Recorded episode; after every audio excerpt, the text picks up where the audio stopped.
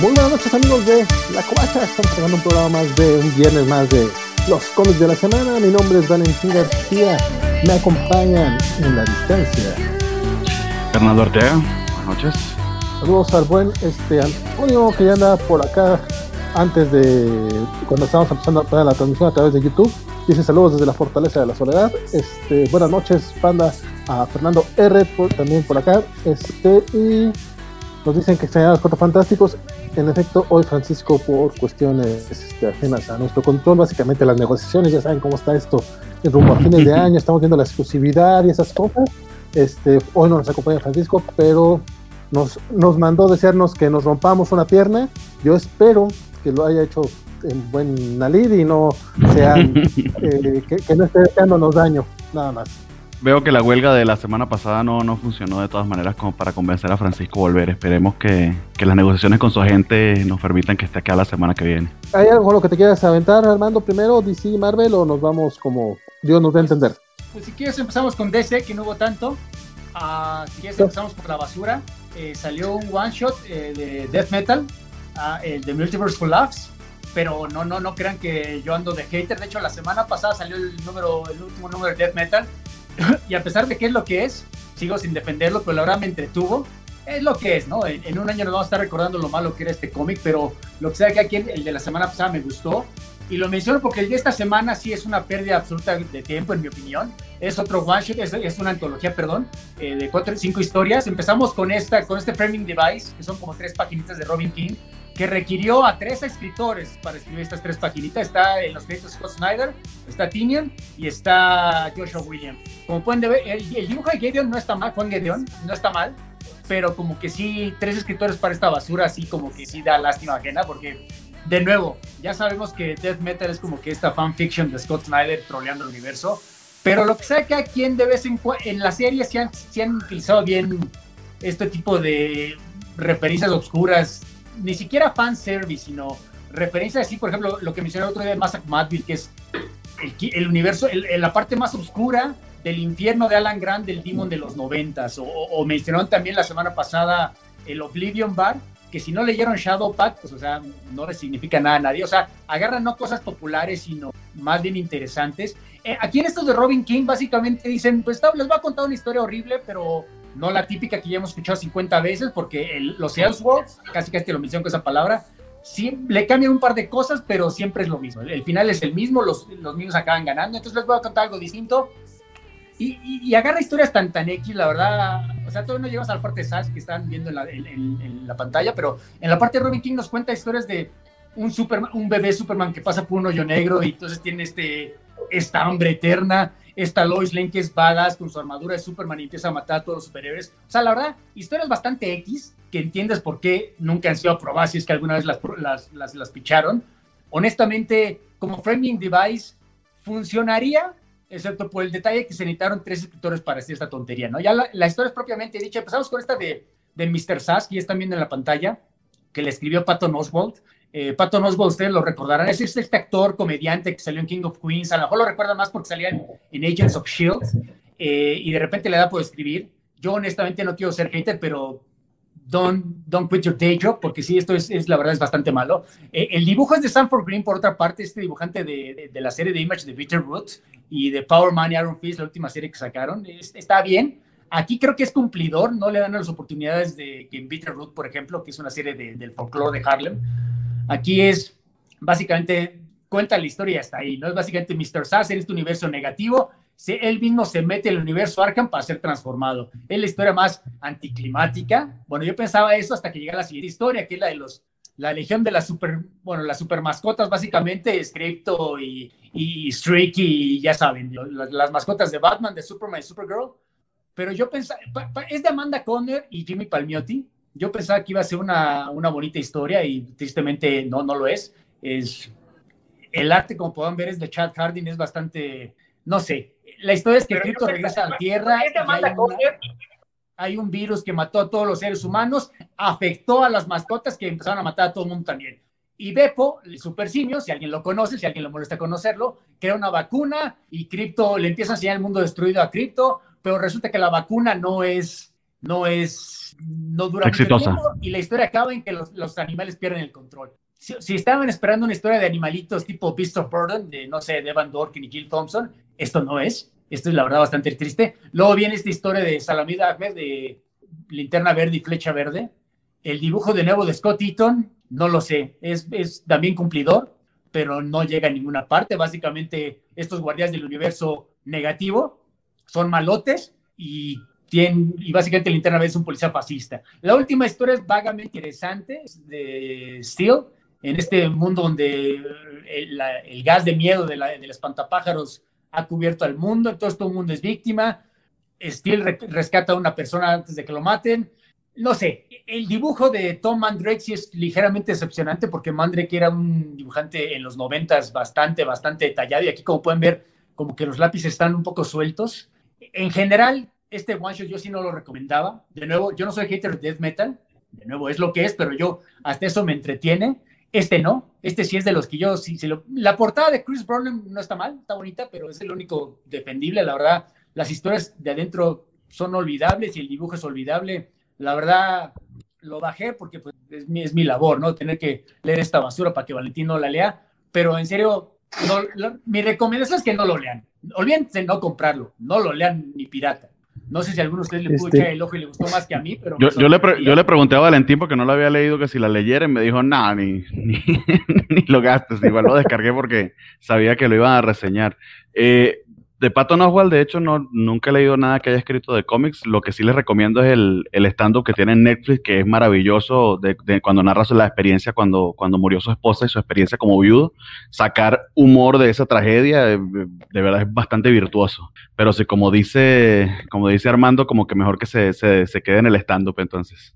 No, sí, estoy de acuerdo, como estando, pero es bueno y ese, ese programa que me haces es muy bueno. Inclusive como actor no es malo, ¿no? O sea, sí es divertido pero sí, no, no, no, quiero pensar que es mejor, capaz de mejores cosas, pero was not it. Y de pero hecho, bueno, eh, Valentín te recomiendo sí, que no fíjate que el... se lo leyó, quiero pensar. y solamente para agregar, es el creador de la serie sí. de modos que se ve, que se ve bien interesante sí. y, y, está por la salida en, en, julio. Adelante, Valentín. Sí, no, yo, Pato Oswald, pues es que es, es, este actor que aparece en todos los, en todas las series de televisión como invitado especial, rara vez está como protagonista. Lo hemos visto, lo hemos visto en Brooklyn Nine-Nine, lo hemos visto en Verónica Mars, lo hemos visto en Community. Vamos, siempre aparece con estos eh, personajes pequeños. Eh, don Abel Hinojosa, no, no llegas tarde, compadre, bienvenido al, al cotorreo. Este, y sí, sí me aventé este cómic y la verdad me estaba sacando los ojos de manera así. De por sí, eh, como ya les he dicho, yo no soy muy fan del Robin King, no tanto como Armando, entonces todo este primer, este, estas tres, cuatro páginas que son eternas, este, alguno, alguno de los posibles este, eh, universos me pareció gracioso, pero la idea se me hizo muy boa. El de, eh, lo de Patton Oswalt creo que lo, lo, único que puedo rescatar es que pues sacaron a Cornelius Steer, que este personaje que conocimos en Nightfall, que es el, como un caníbal, algo por el estilo, se me hizo curiosísimo verlo, sale en una viñeta, pero nuevamente no es una razón suficiente para leer este cómic. Y el, el, la historia que mencionas de, de las super mascotas, tan, tan anticlimática y tan innecesaria, no sé, eh, sí, sí fue un cómic difícil, difícil de leer. O, sí, por eso cuando me comentó Bernardo, oye, este, me dijo hace ratito, así como que pues, todavía me faltan algunos por leer, me lo viento. No, no le entres, no, no tiene caso. Este, si alguien ya de, lo, de la gente que está acá en, el chat ya lo leyó, eh, pues, lo lamento mucho, sorry por ustedes, lo siento mucho por Armando. Eh, sí hemos tenido mejores one shots, este sí no es uno de ellos. Uh, pero bueno, pasando a otra cosa, uno que prometía un poco más, y bueno, no es tan malo como este, por supuesto, pero no estoy seguro que haya entregado ese The Other History of the DC Universe, que salió con mucha fanfarria esta semana, ya llevan varias semanas promocionándolo. Este cómic que está escribiendo John Ridley, que de nuevo, John Ridley no es escritor de cómics, es, es más bien lo recordarán por sus guiones de cine, él fue el que escribió 12 Years a Slave. Eh, bueno, por ahí tiene un crédito, si lo busca en Wikipedia, escribió uno de los episodios de Justice League Animated, el de Star Cross, pero en realidad no se dedica a esto, ¿no? Tiene algunos cómics, hizo el de American Way para Wildstorm hace unos años, que de hecho, el de, eh, perdón, el de American Way es una premisa similar a esta. Recordad que American Way rápidamente es que el, gobierno de los Estados Unidos creó a, los superhéroes para defendernos de amenazas y la historia empieza en los años 60 cuando intentan meter a un superhéroe negro. Y lo que, bueno, John Ridley es negro, por si no están enterados, entonces por ahí es la cosa, ¿no? Aquí esto, eh, The Other History of DC Universe, pues asumo que pretende contar las historias de los héroes de minorías que a lo mejor no, son tan conocidas, en vez de contar la historia de Superman y Batman, aquí como pueden ver la portada muy bonita de, de Camuncoli, por cierto, es la historia de, Black Lightning, este personaje que a lo mejor recuerdan, más bien lo conocen por la serie de televisión más que de los cómics, pero honestamente no estoy seguro si funciona este cómic. Es el primer número, le doy el beneficio de la duda, pero este primer número no me convenció a mí. Eh, para empezar, Camuncoli no es el el dibujante completo. E, él hace los layouts, lo dicen los créditos, pero la que completa el dibujo es Andrea Cucci.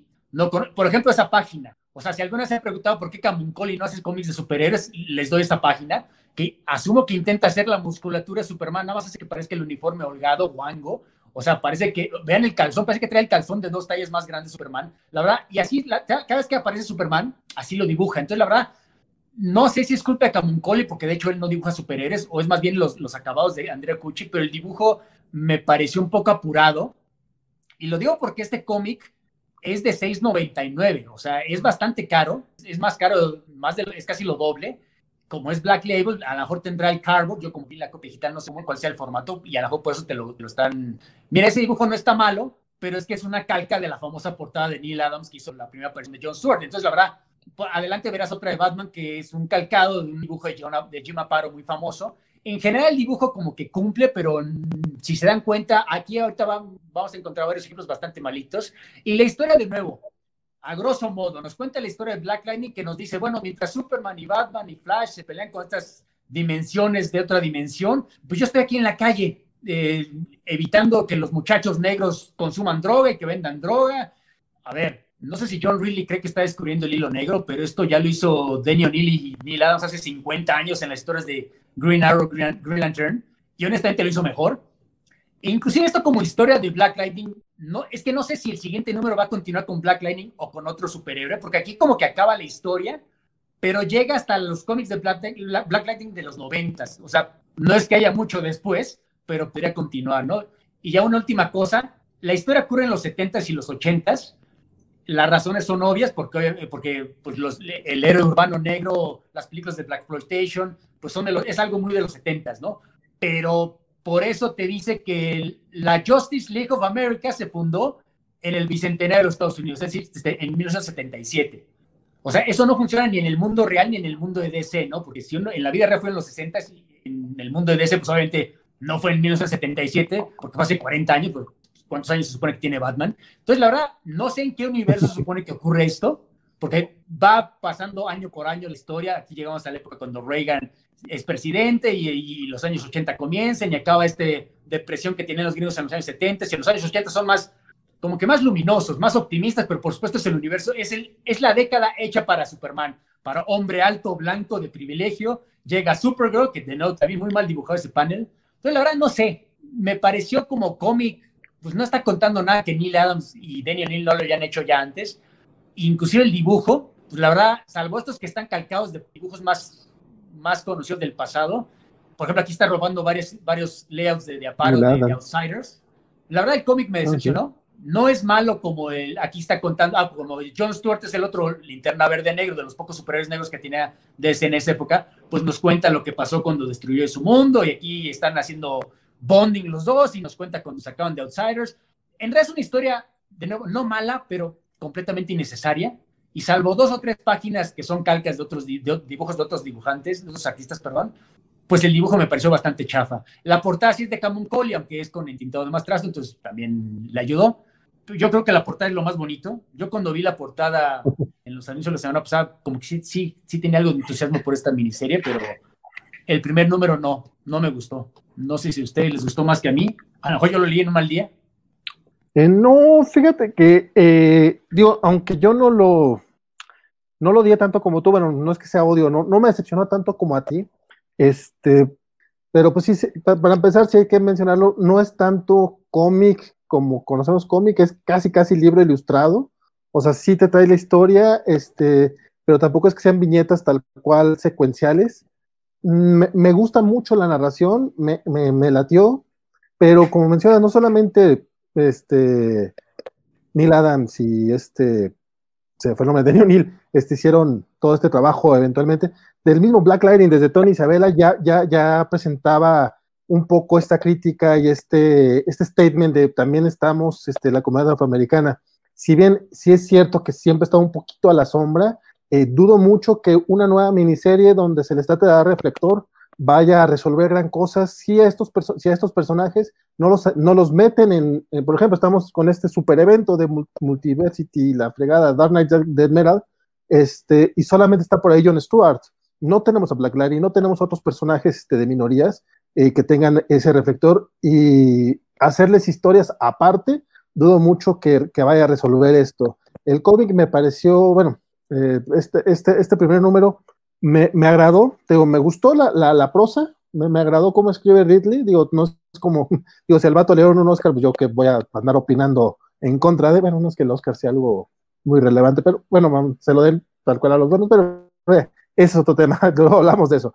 O sea, pero digo, me agradó la prosa, me gustó el arte, aunque como tú mencionas, eh, está lleno de referencias o de calcas. Este, por ahí nos mostró el buen Bernardo este detalle del el botón de Reagan, obviamente eh, con, con, la sangre estilo Watchmen, eh, tenemos estos, estas que son prácticamente portadas que ya habíamos visto, eh, la que tú mencionas de John Stewart o el Batman de Neil Adams está ahí tal cual calcado de, de incluso de estampitas que llegué a tener yo de cuando era niño.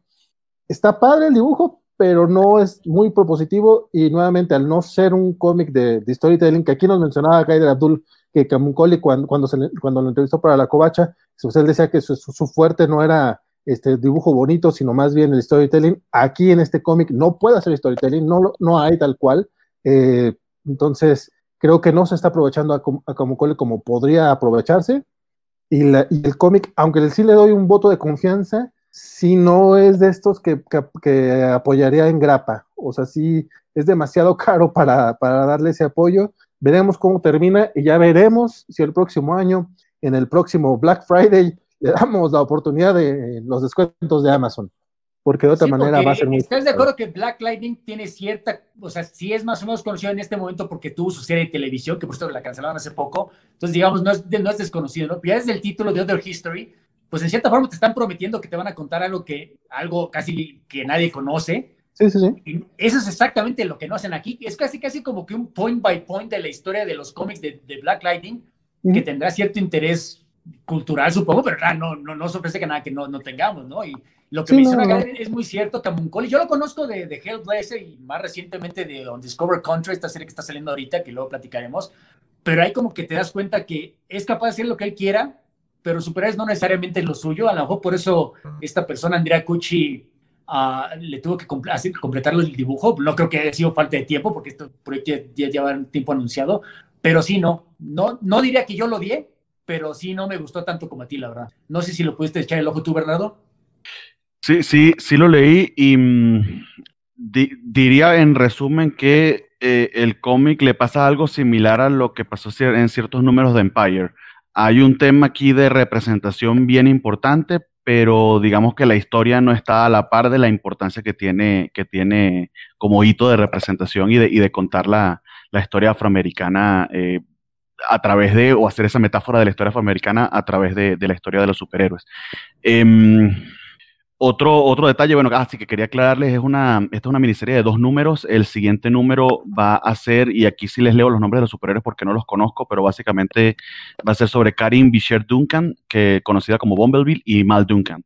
Eh, son nada más esos dos números. El siguiente número también lo va, lo va a hacer el layout Camoncoli y, y los finishes por Andrea Cucci. Eh, otro, otras observaciones importantes que, que, que, tuve más o menos cuando lo leí. O sea, me parece que destaca eh, en la manera en que trata de, de, de meter es, eh, eventos de la vida real dentro de la historia del DC Universe. Eh, mm, no lo hace tan exitosamente como el Spider-Man Life Story de Sedarsky, por ejemplo, que creo que sí, sí fue bastante más acertado en ese aspecto.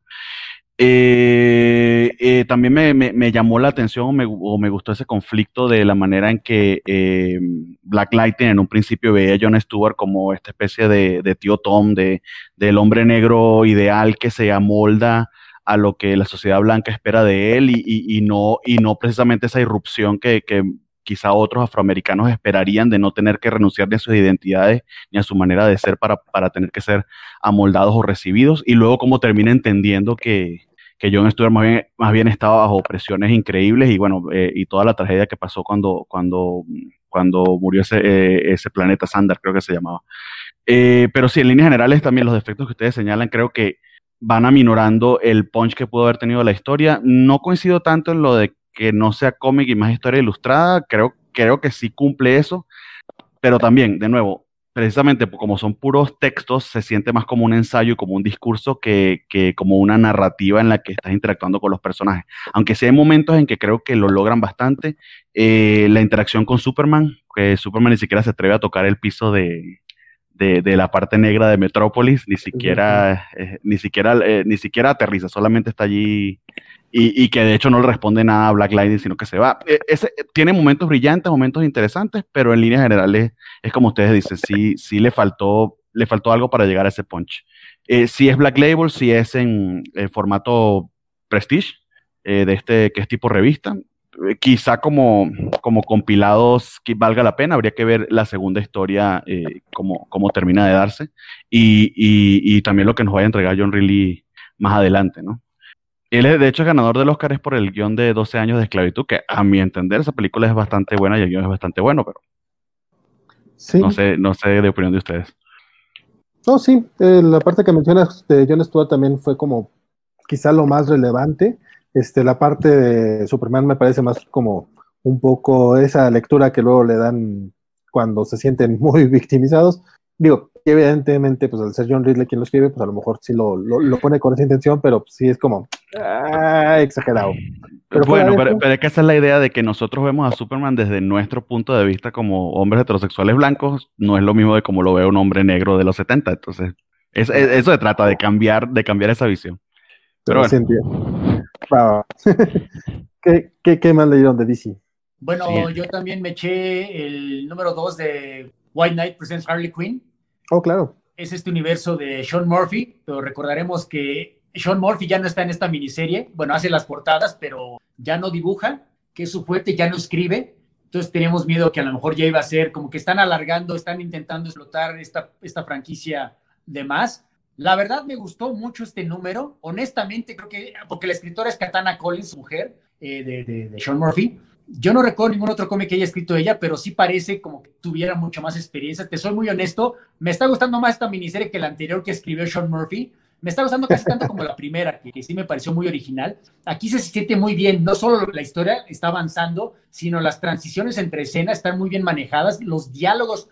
Hay un par de que son son infodoms, te soy honesto, pero no se sienten como infodoms y se, y se, necesita un escritor bueno para hacer eso. Entonces, la verdad, me está gustando mucho. Ah, bueno, ya no es este, tampoco Sean Murphy el, dibujante, pero es Mateo Escalera, el de Black Science. Está haciendo muy buen trabajo, la verdad. Eh, no voy a decir que es tan bueno como Sean Murphy, porque de hecho no es tan parecido al estilo como mucha gente cree que es, pero me está gustando mucho. Yo, yo la verdad, apenas llevamos dos números, me ha gustado más que la, la miniserie anterior, que tampoco fui el más fan, pero va, bien, ¿no? Recordemos que esta historia es, ya no está, ya murió el Joker, eh, eh, Batman está tras, las rejas, perdón, y Harley Quinn se había retirado porque tuvo a los hijos del, del, Joker, a sus gemelitos, pero hay una amenaza que se nota que es de una especie de supervillano, no un villano normal, entonces como Batman ya no está disponible, pues van con Harley Quinn, que además es esta psicóloga genia en este universo, ¿no? Aquí, estamos, aquí está recordando los momentos felices que tuvo con Jack Napier, con el Joker, antes de que se convirtiera en el Joker, en este, en este eh, parque, en esta feria que él, era, era, su feria básicamente. ¿Por qué? Ah, porque fue a buscar a Neo Joker de la serie anterior para, para interrogarla acerca de lo que está pasando.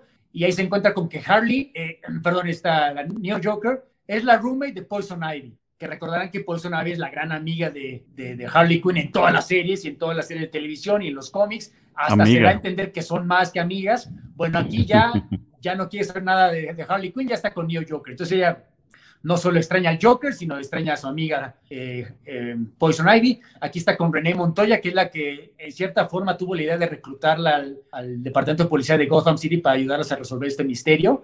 Eh, un detalle muy bonito al que estamos a punto de llegar es que aparentemente en este universo, Simon Trent, The Grey Ghost, es parte del canon. Entonces yo por eso hasta lo puse en redes sociales, porque te vas a llegar a la parte en que aparece Simon Trent que aquí está, es Simon Trent, Beware the Grey Ghost, de hecho así se llama el episodio de, Batman The Animated Series, que yo lo pondré en mi top 5 de, de esas series, de los episodios más entrañables, que recordarán que inclusive es Adam West el que hace la voz del Grey Ghost, entonces la verdad tiene como que un, un lugar en nuestro corazón de todos nuestros ñoños los que recordaron la serie de los noventas por lo menos. Entonces, aquí es una presión muy rápida, porque aquí lo noquean en la siguiente página. ¿Por qué? Porque recordemos que el asesino este serial que está atacando Ciudad Gótica está matando a las estrellas de cine de la Golden Age del cine, ¿no? Entonces, nos dan a entender que obviamente Simon Trent era un actor de cine de esa época, entonces está a punto de convertirse en víctima del, del nuevo asesino. Si ven las páginas del final, eh, que son previews del siguiente número en blanco y negro, ahí nos damos cuenta que no matan a Simon Trent,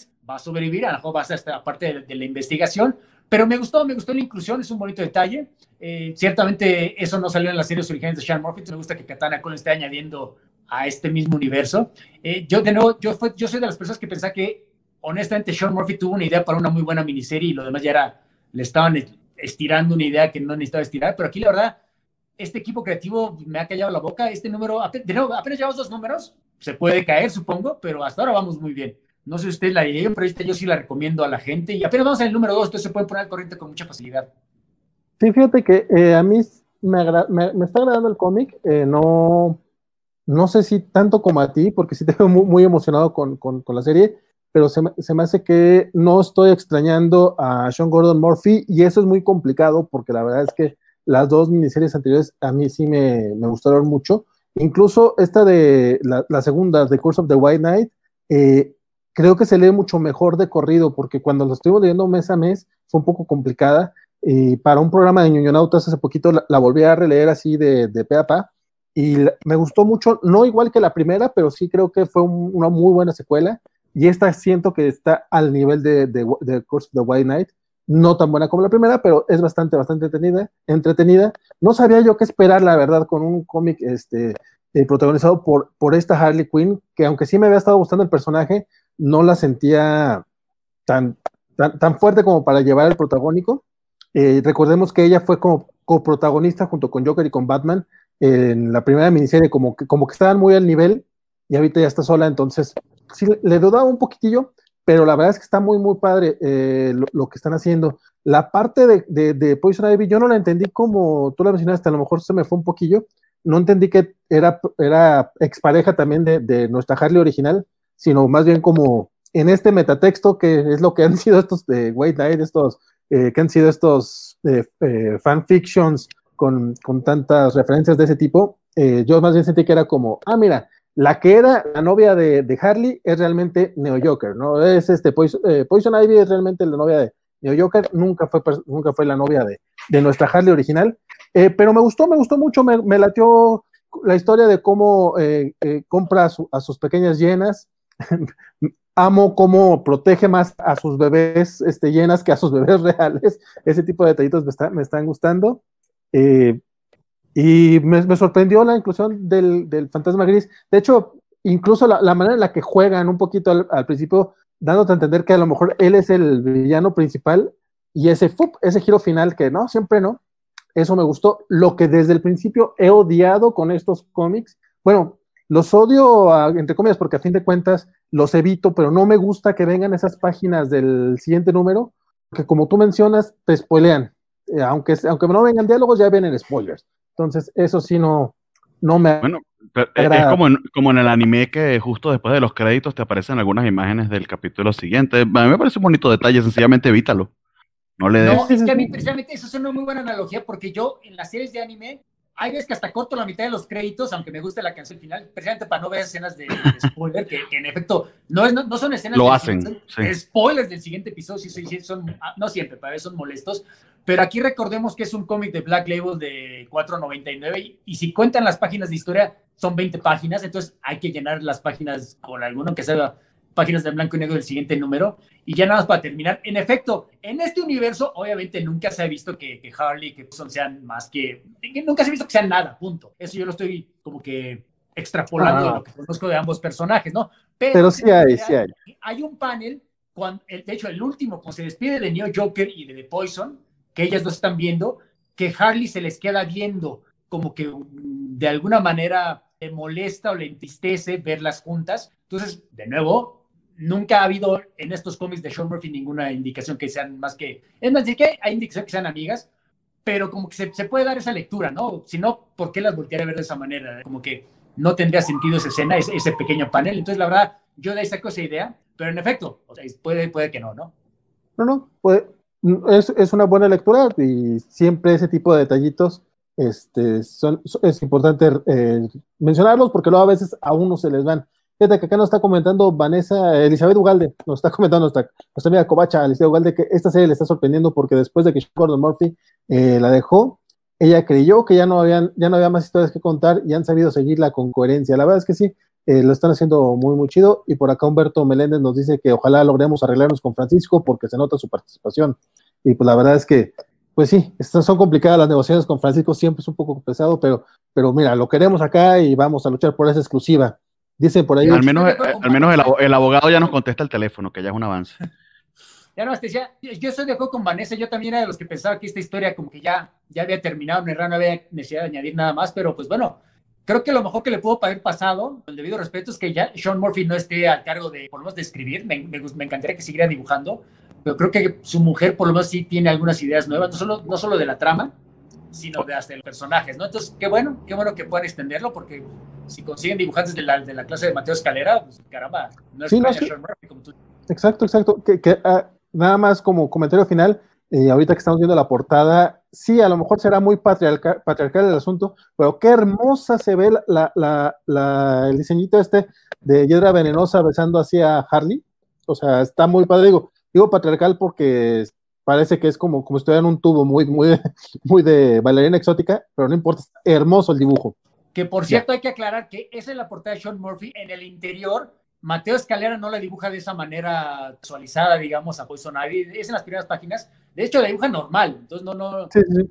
no, no es que sea mejor una que otra cosa. Entendería la crítica si lo, lo ven demasiado patriarcal, como tú mencionas.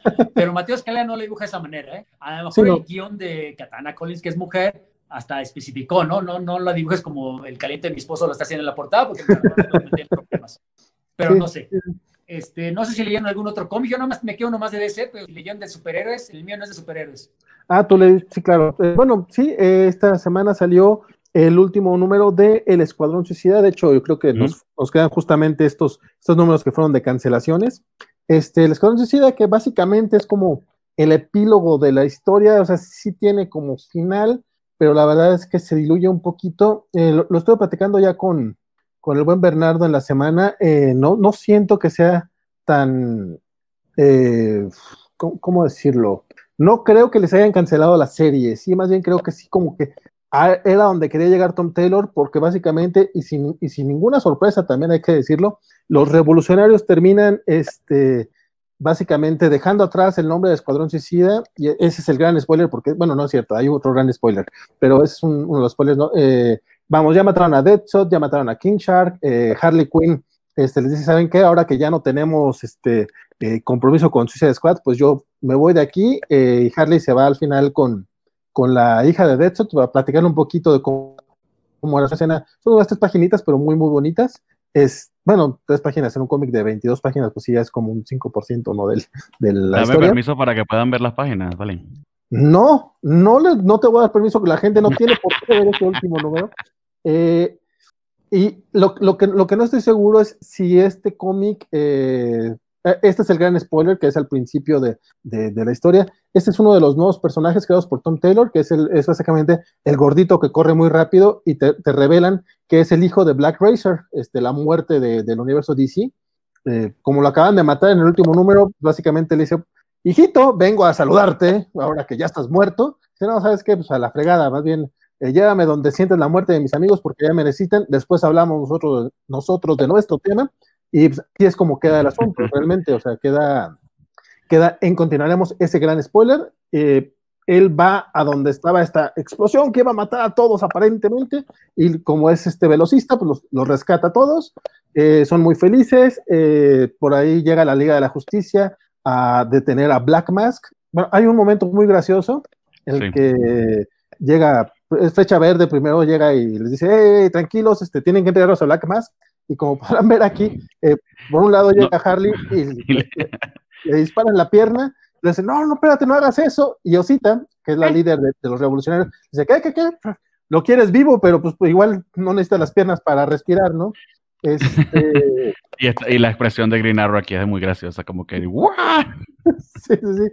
O sea, tiene buen humor. Eh, al final, la Liga de la Justicia como quiere hacerse la de todos a estos nuevos personajes, pero pues están en, un, en, un, en otro país donde está la, donde es presidente la, la madre de, de, uno de, ellos, sí. De Eri, si no estoy mal. Vamos, esta historia, estos 11 números fueron para que conocieras estos nuevos personajes, para que te, te encariñaras con ellos. En mi caso sí me, sí me gustaron, pero si el siguiente título se llama The Revolutionary, si no Suicide Squad, que es muy probable que así sea, híjole, va a sufrir en las ventas si es que ATT se los permite, porque también no creo que ATT los deje, los, los deje seguir con, con bajas ventas. También es un poco entendible considerando que la película de la Escuadrón Suicida ya está programada para el próximo año o en dos años. Eh, no van a querer tener un cómic de la Escuadrón Suicida con esta bola de desconocidos que ni siquiera sale en la película. Entonces, vamos, es final entendible, pero... Aunque ese último panel yo no lo entendí como que ellos se llamaran los revolucionarios y viene el número, sino que es el nombre del número. Algo que hacían eh, era que metían los títulos dentro de, la, dentro de los panels. Creo que eso, pero, eh, puede que sea una doble referencia también que estén aprovechándose porque es el cierre de la, de la, de la serie como tal, ¿no? Sí, no, pero, pero dos cosas. Uno, en este cómic, a diferencia de los 10 anteriores, en ningún momento sale el logotipo de Suicide Squad, que básicamente salían todos. No, bueno, salían todos. de hecho, pues, un homenaje a los cómics de, de, John Strander, que también venía así el título de, de Suicide Squad, es que como parte de las viñetas muy bonito. Esto se hizo en 10 números y en este no se hizo. Aparte, ese es el nombre del equipo al inicio, en el primer número, en el segundo número, cuando apenas los reclutan, ellos eran los revolucionarios.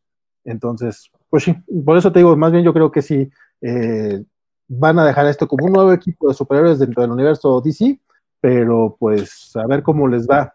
Por lo menos Tom Taylor sí ha estado utilizando sus personajes en, en, en entonces como que sí le está tratando de dar un poquito de empuje, a ver la gente luego se queja de que ¿por qué no quedan nuevos personajes que, que esos sean los diversos? Bueno, aquí están los personajes diversos, deja que la gente eh, pero siempre es muy difícil pues que, entren nuevos, o sea, es, digo, ¿cuántos nuevos personajes han pegado que no, que no sean necesariamente esta fantasía sexual como Punchline, por ejemplo, o sea, vamos, que sean personajes de verdad, es un poco difícil. Entonces, pues sí, no, eh, eh, en ese, en ese aspecto sí, sí es bastante valioso en, lo de creación de nuevos personajes y personajes realmente diversos y que y no son diversos por serlo, tienen un backstory que los hace muy interesantes. Por cierto, comentario con respecto a lo de la portada de Harley Quinn, la queja usualmente contra ese tipo de dibujos de mujeres voluptuosas no es que esté la mujer voluptuosa, sino que muchas veces exageran demasiado sus, sus proporciones son mujeres que realmente en la vida real no existirían porque no tienen espacio para los órganos internos en la cinturita que le dibujan. O sea, no, cabría, no cabe ni un intestino de pollo allí. Y eso es lo que usualmente la, la, gente llama la atención. Eh, que están dibujados como lolis de, de, anime que, bueno, son 90, 97% seno y el resto es persona, ¿no? Eh, te preguntaría, te Valentín, que quizás has leído otros runs.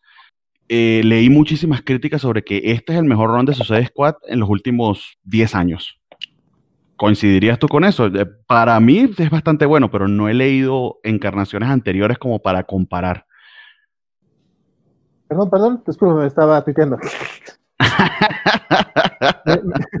que leí, leí muchas críticas que decían que este ha sido el mejor run de Suicide Scott en los últimos 10 años. Ah, no, eh, no, he, leído los eh, anteriores y no tengo cómo comparar. A mí me gustó bastante, eh, pero te quería preguntar a ti. La, bronca es que lo, lo, bueno de Suicide Squad es lo de John Strander que no lo he terminado, pero sí está muy, muy bueno. Este, Armando ahorita me va a poder ver feo, no, no, no, no todo lo estándar. Yo, yo me compré el primer TP en Comixology que estaba en una oferta bien barata, imagino que por la, por la, el anuncio que hicieron de la película, y de hecho em, James Gunn es muy, muy fan y consultó con Ostrander para la película. Eso te da esperanzas de que, de que, de que al menos este, va, a estar, va, a estar, bien basada. No sé si, obviamente esto no debe estar a ese nivel, pero pero creo que en comparación con las últimas encarnaciones de, hace cinco años, cuatro años, creo que es bastante superior. Al menos a mí me encantaron los 11 números, me divertí muchísimo, me reía carcajadas de, de cuando en cuando. Eh, los pequeños cameos de Superman y de Batman están muy bien escritos, porque se burlan de ellos y se burlan en verdad con lo que tienen que burlarse. Eh, de nuevo, Tom Taylor tiene podemos quejarnos de, algunas de sus iteraciones, pero aquí en particular siento que lo hizo bastante bien. Quizá lo único, la única queja que tendría con respecto al número es que terminan la historia principal muy rápido por hacer todo este epílogo que te pone a pensar si realmente va a llegar a algún lado, siendo que la serie básicamente, según sabemos, se canceló. Sí, no, te digo, a mí me suena más a que va a haber otra serie ya con estos personajes y ya veremos qué pasa con la Escuadrón Suicida ahora que salga el... Bueno, por lo menos si hay Escuadrón Suicida para Future State, entonces ya veremos. Ok. y tú leíste, creo, el Batman algo, el Batman 1033. Yo leí Detective Comics y, Flash. Eh, déjame comentarlo rápido para que cerremos con broche de oro, porque yo creo que uno de los mejores cómics de la semana es precisamente con el que deberíamos cerrar DC. Eh, bueno, Armando está de acuerdo con eso. Mm, pues, y tiene razón. Eh, voy rápidamente con Detective Comics. Eh, primera cosa a señalar, Detective Comics 1031 es que sigue la brasilera, eh, no recuerdo su nombre de Belí, no recuerdo el nombre de pila, solo recuerdo su apellido. voy rápidamente para mostrárselos que dibujó The Dreaming, escrito precisamente por, por el autor de, de Hellblazer, Simon Spurrier. Ella, ella era quien la acompañaba en los lápices allí. Eh, eh, resumiendo lo más pronto posible, básicamente eh, este, este, este, remedio de Looking Glass, que es el vigilante que está en contra de los vigilantes, visitan a Nakano, quizá fue la primera sorpresa porque yo juraría que era Nakano este personaje, aparentemente no es así, aquí los vemos juntos, y le hace, le hace básicamente la oferta de que él podría, de que él podría deshacerse de los, de los vigilantes, le da algunas pruebas sobre ellos, pero Nakano aparentemente es demasiado bueno y es el, uno de los pocos eh, políticos honestos, lo que significa que probablemente no vaya a ganar la elección y no, no accede a, recibir su ayuda. Eh, básicamente hay una también te muestran algo que no te habían eh, comentado antes, que todo este, este movimiento antivigilante en Ciudad Gótica no solo tiene gente que está a favor, sino también detractores, eh, y, se, está, se están peleando la gente en la calle por ello. Aquí vemos a Batman separando a dos, a dos chicos que, que, estaban, que estaban enfrentándose por esto. Tenemos unas breves páginas de la eh, historia paralela de Damien, que está haciendo esta investigación de ciertos casos que no pudo resolver en su juventud Batman, para él probarse como el mejor detective y confronta aquí a esta detective que era la que había firmado todos esos casos que habíamos visto la, semana pasada. Realmente no llega a mucho más que eso, básicamente la, la, aprisiona. Y luego tenemos este, eh, la continuación de lo que habíamos visto en el número anterior, que la Batifamilia había sido, entre comillas, perseguido por una turba de, de, de antivigilantes. Básicamente están vigilando a este meeting que, que, tiene Looking Glass, se me olvidó el nombre, Mirror creo que se llama, este, y lo que descubrimos, para no ir, para no, no entrar en mucho detalle, es que el meeting se convierte en una confrontación contra los que sí están a favor de los héroes. Eh, entra la Batifamilia, en este, en este Splash Page lo vemos, entra la Batifamilia a tratar de separarlos, pero básicamente todo era una excusa para poder aprisionarlos. Eh, Mirror Glass termina secuestrándolos eh, y es así como cierra la historia. Básicamente, eh, sin que Batman lo sepa, terminan secuestrando a la Batifamilia y obligando a Nightwing a decirle a Batman que todo está bien cuando en realidad pues los tienen a todos aprisionados. Eh, habría que ver que... ¿Cómo? No te, escuché, Valentín. ¿Sí te está entreteniendo el cómic? Sí, de hecho, eso es lo que quería comentar. Sí, me está gustando la historia, está entretenida, está interesante. Eh, probablemente sean muchos tropos y, cosas que se han tratado en el pasado. Eh, ciertamente el arte de, de Belí le suma bastante. Es una lástima que de hecho este va, este va a ser su último número, solo estuvo por un par de números y, hay otro, otro artista que parece que van a estar rotando cada par de números. Eh, pero en particular estos dos los recomendaría bastante por el arte. Y, la historia, aunque ciertamente no, no, no, sé si sea de lo, de lo más espectacular o lo más original, al menos se mantiene interesante y se mantiene con un buen paso. Cada número nos entrega un pequeño detalle con su pequeño cliffhanger. Hasta ahora, pues Detective Comics me, mantiene, me mantiene interesado. Y lo otro que leí, pero eh, no voy a mostrarlo para que no, no, no nos ahondemos allí mucho. Eh, de hecho, eh, hubiese esperado que estuviese Francisco porque creo que él hubiese podido comentar un poquito más, pero es el cierre de este primer arco del run de Flash. Me puse al corriente que les había preguntado en el programa anterior si se podía saltar y de hecho sí porque hace tres, tres o cuatro números tomó este nuevo equipo las riendas de Flash. Es una historia que, según eh, ciertos críticos recuerdan mucho a, la Silver Age. Eh, me pareció muy, muy dinámica. El dibujo está eh, bien divertido y te, muestra a un Barry Allen bastante competente, tanto como investigador como como superhéroe. se lee de manera muy fluida y sin que conozca muchísimo del backdoor del personaje, pues se presenta bastante bien el, conflicto y, y, cómo lo resuelve. de hecho, como siempre lo he dicho, si un cómic me aburre o tengo que estar haciendo una investigación o meterme en una Wikipedia para leer de qué está pasando, ya allí va bajando puntos conmigo. En este caso, pues se pudo leer muy, muy rápidamente estos cuatro números. Bastante recomendable si son fans de Flash y se desilusionaron con, el ron de, Williamson, pues esta es una oportunidad de, retomarlo. Me, da la impresión de que, de que al menos este equipo viene con ideas bastante frescas y bastante innovadoras. Ah, que me la por, por Williamson, pero bueno, Esos serían los dos que, que leí, eh, que usualmente pues Francisco me acompaña, pero como estamos en negociaciones no, no pudimos. Va. Hellblazer. Bueno, el cómic con el que yo quería, quería terminar era precisamente con Hellblazer, que a lo mejor Tom Taylor quería, pretendía terminar su Suicide Squad en este número, pero evidentemente, claramente, Simon Spurrier no pretendía terminar en 12 números su corrida en Hellblazer, pero pues ya ha sido cancelado, ya es un fait accompli. Eh, de nuevo, ya hemos especulado muchas veces que a lo mejor, aprovechando que vienen estos dos meses de Futures End y el, todavía falta el mes de diciembre, a lo mejor en tres, cuatro meses podría regresar otra encarnación de este mismo equipo creativo contra serie Hellblazer. Yo me encantaría, aunque lo dudo mucho. Eh, ya rápidamente para hablar de este número en, particular, eh, Sierra ya, ya está todos sus cabos, la verdad lo hace muy bien. Se nota que no quiere acabar aquí la historia, pero lo hace de una manera muy, muy orgánica, muy natural. El dibujo de Aaron Campbell es hermoso, es, bueno, hermoso no es la palabra, es espectacular, es perfectamente ad hoc para la historia, eh, entre oscuro y scratchy y sucio, me gustó mucho. Eh, rápidamente, eh, ya sabíamos desde un par de números que el verdadero contrincante, la verdadera amenaza es el mismo John Constantine, un John Constantine más anciano, en cierta forma un John Constantine del futuro, más o menos, y si leyeron ven que no es exactamente eso, pero es más o menos por ahí el asunto. Él lo que quería es que nuestro Constantine se suicide para que su alma ocupe el cuerpo del Constantine del futuro, que no es exactamente real. Entonces, es medio, hay que leerlo para entenderlo, pero es, muy sencillo.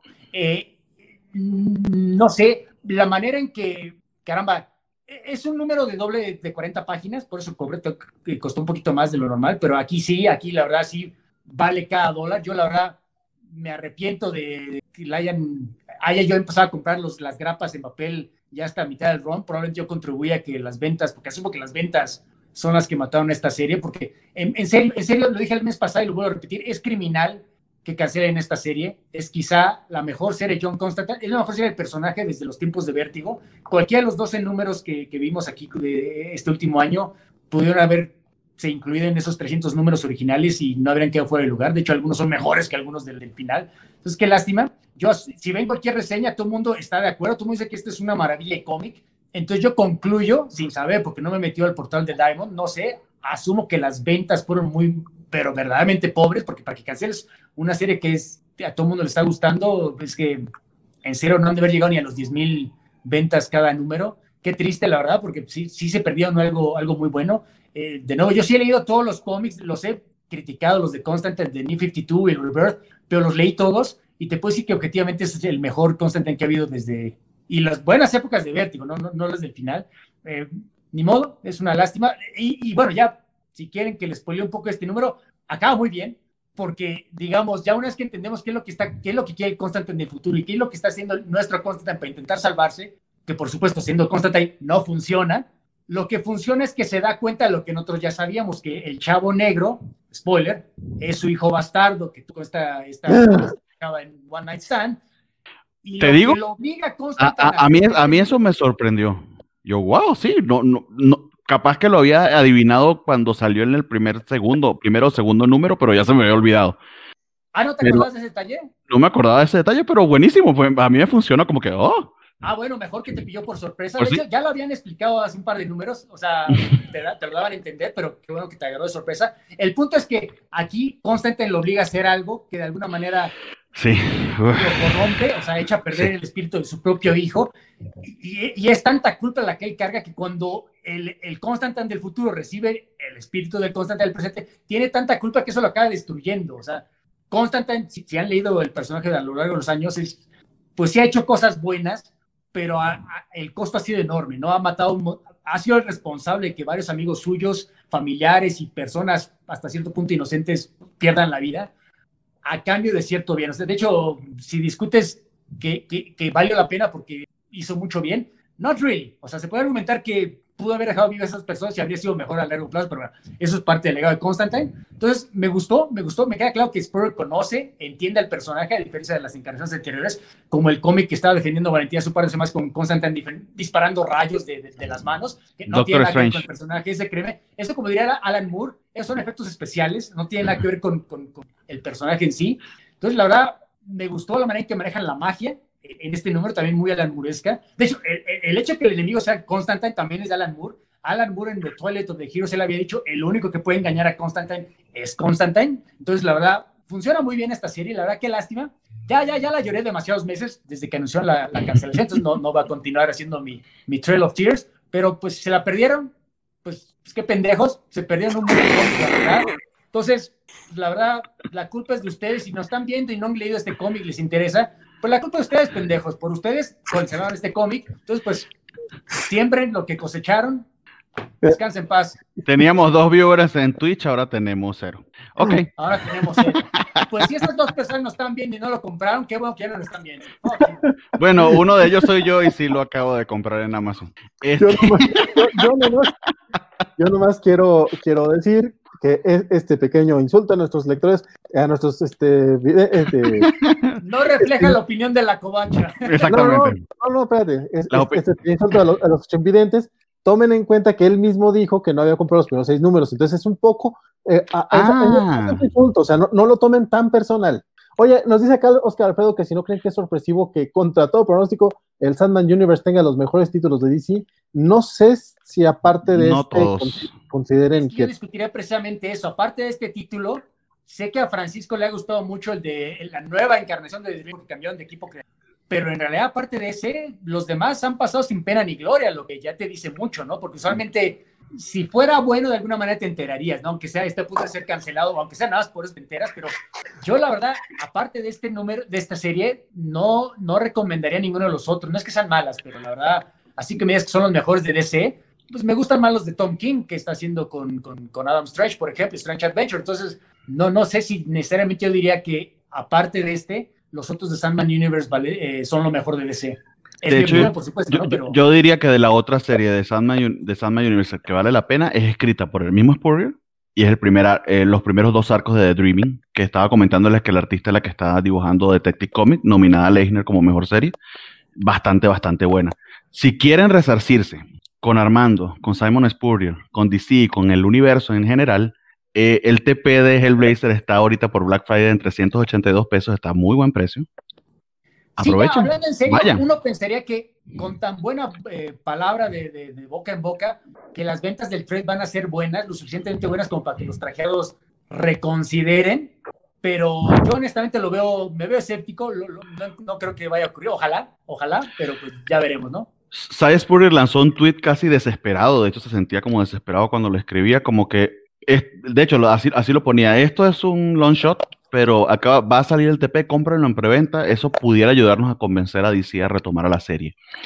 Y ya para, hacer algunos comentarios con respecto al número, que a mí en particular me, encantó. Esta es mi primera aproximación a, a Hellblazer, a John Constantine, y creo que, creo escogí bastante bien. Se, eh, ahí es donde notas la maestría de un escritor. Hay como cinco o seis cliffhangers y revelaciones, uno detrás del otro, página tras página, que se veía que él tenía planeado para probablemente, si no dos arcos más, un arco más. Y la manera en que logra hilarlos sin que se sienta apresurado, a pesar de que sabemos que bajo las circunstancias que los escribió, de verdad que Simon Spurrier, kudos, o sea, eh, de los mejores escritores actuales sin, sin, sin duda. Eh, eh, sí, da lástima en ese aspecto de que quizá quería explotar más las implicaciones de, eso de que los miembros del Parlamento estaban, el uso que estaban dándole al gigante, ¿no? Y que terminó cortado tan rápidamente. Eh, visto ya los 12 números, se leen realmente como un tratado sobre la culpa y, esa existencia de Constantine sobre el precio de la magia. De verdad que lo lleva a una conclusión verdaderamente dolorosa que, que conmociona. A mí me conmocionó bastante. Eh, tuvo muchísimo éxito con un lector novato como yo. Por algo imagino que tantos están diciendo que es lo mejor que, ha salido de, Constantine desde la serie original de Hellblazer de Vértigo, que obviamente apenas pueda voy a empezar a leer porque esto me, me intrigó muchísimo. Entonces, altamente recomendada. Como les dije, de verdad, vayan a Amazon, está a bastante buen precio el, el, el, TP con, con, la historia que tienen y va a ser una historia que, de hecho, como les estoy comentando, al final tiene un muy buen payback de, de cosas que, que, va colocando el escritor a, lo largo de, de, los 12 números. Tiene artistas muy, muy buenos. Eh, el uruguayo, que no recuerdo ahorita su apellido, pero que, que dibujó Coda para Spurrier. Vergara, exactamente. Hace un trabajo maravilloso en unos números intermedios. Creo que el número 10 lo dibujó él y es bellísimo. Un estilo similar al de la, al de la brasilera eh, que, acabamos de ver de Detective Comics. En, líneas generales, STP va a valer muchísimo la pena. Altamente recomendado eh, y está, de verdad que estaba en precio. ¿Por qué les comento que estaba en precio? Porque me acabo de comprar el de, el de Jimmy Olsen y me costó 400 y piquito. Y, es más, y son 12 números también. Entonces, aprovechen. Espera, espera, este trae nada más los primeros seis números, ¿no? ¿O ese es la preventa del que trae los 12? Que yo sepa, voy a verificar, pero de, donde lo leí traía los 12. Porque son 216 páginas. Vamos a ver. Y si, dice volumen 1. Sí, ah, perdón. debe ser nada más los primeros. Perdón, entonces. No he checado, por supuesto, pero según yo debe ser el primer, eh, sí. el efecto, el, volumen 1 de 2. Quizá luego saquen uno más grande, porque de hecho usualmente DC no saca volumen chonchos, a menos que sean ya los ojos un poco más grandecitos, pero para promover la serie normalmente son de seis, bueno, de arco en arco, digamos. Entonces yo diría, sin haber checado la página de Amazon, que, perdón. Sí, de hecho tiene ocho números, este tiene The Sandman Universe Present Hellblazer 1, sí, el John Constantine Hellblazer 1 a 6 y el Books of Magic 14. Entonces, la verdad ah, es que pero esos son solo los primeros seis. Que, que, por cierto, acá nos preguntaba eh, Mario que si creemos que, saldrá una, edición en pasta dura de Hellblazer, pues mira, es probable, compadre, pero, eh, pero pues justamente estamos hablando de que pues, estaría chido apoyar este cómic ahorita que están los TPBs. no estaría mal echarle va, la mano. Va a sonar medio loco, pero para que salga eh, la tapadura, creo que tenemos que apoyar comprando los dos TP. Sí, y lástima, porque esa tapadura, ese, ese hardcover, Eso estaría bellísimo. de Vergara y de Campbell, estaría bellísimo. más grande, uf, uf. Sí. intenté mandarles el, el, enlace a la gente de Facebook y no me dejó. Facebook, yo creo que por el enlace, pero en YouTube y en Twitch este sí lo incluí y también en nuestro Twitter por si quieren comprar este primer tomo y apoyar a la, a la raza. Lo otro, bueno, no sé, no sé si Panini tenga posibilidad de, de traer algo de DC, si no sino que ojalá que eh, si no Televisa sí pudiera traerlo todo en español, como, como tiene cierta libertad eh, y sus ediciones son medio deluxe, ojalá. La traducción sí estaría bien complicada, así como eh, es inglés británico con muchísimo slang, sí tendría que ser hecha con muchísimo detalle y muchísimo cuidado. Ojalá, ojalá que sí sea el caso. Sí, es que eso sí es muy británico, la jerga que manejan, el humor que manejan incluso las referencias culturales del ministro este político del número anterior, por ejemplo. Eh, pero bueno, un buen traductor no, no, no creo que lo rebase este trabajo. Sí sería exigente el trabajo, pero creo que se puede hacer. No creo que sea la razón por la que... Pero, pero bueno, este, yo ya acabé mi, mi, mi, lectura de DC. No sé si ¿Sí? leyeron ustedes algo más. O pasamos a Marvel. Ya, ya, ya es todo, nos podemos parar a Marvel, nada más últimos comentarios. Dice Vanessa que pues así que chiste, ya no quiere nada porque Armando ya los insultó y no van a regresar la serie. dice Gaider Abdul, pinches pendejos porque no leen los cómics que me gustan. Armando Saldaña 2020. este, Giovanni dice que fue un desastre. No solo me gustan a mí, es el punto, cabrón. no solo a ti, no solo a ti, te estoy diciendo que al menos a mí me convenciste. Dice, ¿qué pasó con Marvel? Un desastre esta semana. Ahorita vamos ya con Marvel. Eso yo lo este, discutiré, pero ahorita vamos con eso. Y dice Vanessa que, regresando un poco a Flash, este, con este cambio, Bernardo, ¿dirías que es una buena oportunidad para entrarle a Flash? Sí, Ok. De hecho, Así esa fue de- la- le pregunté lo mismo a, a, a Francisco hace un par de, de programas y se los estoy confirmando yo. Sí, sí vale la pena. Y Alfredo dice este, que este número de Detective Comics parece que es lo que debe ir antes del Doomsday Clock. Y se dice, según lo que he oído, porque no pienso leer Doomsday Clock. Compadre, de, eso que dijiste, lo mejor es que no vas a leer Doomsday Clock. Créeme, qué bueno que te está saltando. Y pues básicamente esos son todos los comentarios, porque ya la mayoría los pasamos este, cuando estamos platicando. Si nos están escuchando en podcast, eh, pues lamentamos que no escuchen, to- no lean todos los comentarios, así que pues pueden vernos también en las transmisiones en vivo los viernes a las 9 de la noche a través de Twitch, Facebook y YouTube. Ahora sí, vamos a Marvel. Yo iba a empezar con Marvel también con la basura, pero como vi un comentario Vamos. que dice que fue un desastre Marvel, no, no, no, quería empezar con algo no tan malo, la verdad, quería empezar con el número 24 de Daredevil que salió esta semana. Ah, Eh, ok, va. que no tiene mi mayor elogio posible porque por alguna razón ya- ya no regresa Marco Checheto. No sé qué está pasando en realidad, no sé si es la pandemia o algún otro problema, pero en este arco apenas llevamos cuatro números, es uno Checheto, otro dibujante, uno Checheto, otro dibujante. En este caso es Mike Hawthorne, que, que en mi opinión no hace trabajo tan malo como este, ¿cómo se llama? Ah, Francesco Mobili del número 22, pero la verdad no es Checheto, la verdad se nota, pero bueno, el número es bueno, a mí me gustó, continuó esta saga yo uso la palabra saga loosely, pero el juicio de, Matt- bueno, de Daredevil, perdón. Eh, yo de hecho llevaba, estaban como que levantando tanto lo, lo del juicio que yo me estaba temiendo que Chip Stark no lo iba a poder ser, eh, cumplirnos la promesa de algo tan importante. Y lo que hace es exactamente todo lo contrario. Para propuestos prácticos, el juicio termina aquí. Y les voy a explicar por qué. Básicamente recordarán que Matt Murdock, él se siente culpable. Él está, él, de hecho, él se entregó para el juicio. La idea del juicio es suya. Y él lo que quiere en realidad es pagar, porque mató a una persona y se siente que tiene que eh, pagar este crimen de alguna manera, eh, pero no quiere dejar eh, indefensa a Hell's Kitchen. Entonces fue por eso que le propuso a, a Tony Stark hace un par de números esa proposición Chaira de que pues, compra todo básicamente Hell's Kitchen y así nos deshacemos de los, de los criminales multimillonarios. Y aquí checa con Tony Stark antes de la, de la subasta. Sí, sí, sí, lo- no te preocupes, está todo cubierto. ¿Y por, por qué compraron el 15 como con una subasta eBay? Eso sí fue muy loco.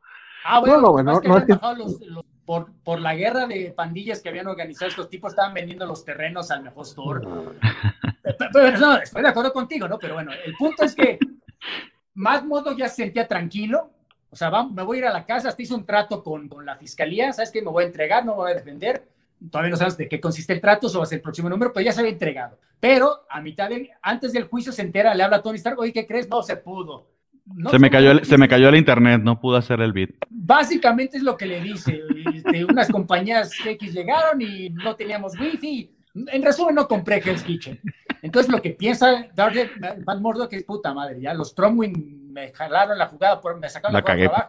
Entonces, no me puedo entregar a la justicia, no puedo ir a la cárcel. Entonces, platica con, con Kirsten, su exnovia, que todavía no recuerda que es Matt Murdock, por supuesto. ¿Sabes qué? Sí, vamos a luchar, sí, vamos a pelear. Me, me voy a defender. En el juicio resulta que está Electra y Electra le, bueno, susurra, porque únicamente Matt Murdock la puede escuchar, ¿sabes qué? Yo compré lo que no hizo Tony Stark, yo compré Hell's Kitchen, haz tu pinche sacrificio, no hay problema, tú, tú tranquilo, Hell's Kitchen está salvo. Y por supuesto Matt Murdock, bueno, ok, ¿sabes qué? Tomo el trato de la fiscalía, me declaro culpable. Todavía no sabemos qué fue exactamente este trato, porque obviamente cuando te declaras culpable, la fiscalía te da algo a cambio de que declares culpable y te ahorras el- la faramaya del, del- del juicio. Aquí vemos esta página de... es la portada, ¿no? Una escena. Que esté tras las rejas no necesariamente significa nada, ¿no? Yo asumo que sí tiene que ir a la cárcel por, menor condena, por menor tiempo, pero no sabemos bien qué pasó, ¿no? Pero esencialmente el juicio ya terminó. Creo que fue algo muy inteligente de Starsky, porque llevamos tres, cuatro números building up, building up the tension, y llegó un momento que yo no estaba seguro que lo iba a poder hacer. ¿Qué es lo que hace? Pues, Cero tensión, ya se acabó el juicio. Entonces, la verdad, me ha gustado mucho este arco, con el pequeño caveat, eh, la advertencia de nuevo, que, que no es Marco Checheto. Me habría encantado que fuera Checheto, la verdad. Si vieron las páginas que les enseñó Bernardo ahorita, pues hay una diferencia cuántica, ¿no? Entre lo que puede hacer Checheto y lo que hace Mike Hodo, que hacen, creo que es un trabajo competente, pero hasta ahí, ¿no? No, no, no hay nada memorable que yo les pueda, mira, vean, vean esta página, la verdad no existe eso, no hay ninguna página que esté memorable. Entonces, por ejemplo, el otro día que yo puse algunas páginas de, de- del número Checheto en, en Twitter, nada más puedes poner cuatro, cuatro escenas y sufrí, ¿no? Porque la verdad cada página había algo muy padre que enseñar y aquí no hay ninguna, ¿no? O sea, de nuevo, no está mal, pero es bastante olvidable. bastante, hasta mediocre, me atrevo a decir.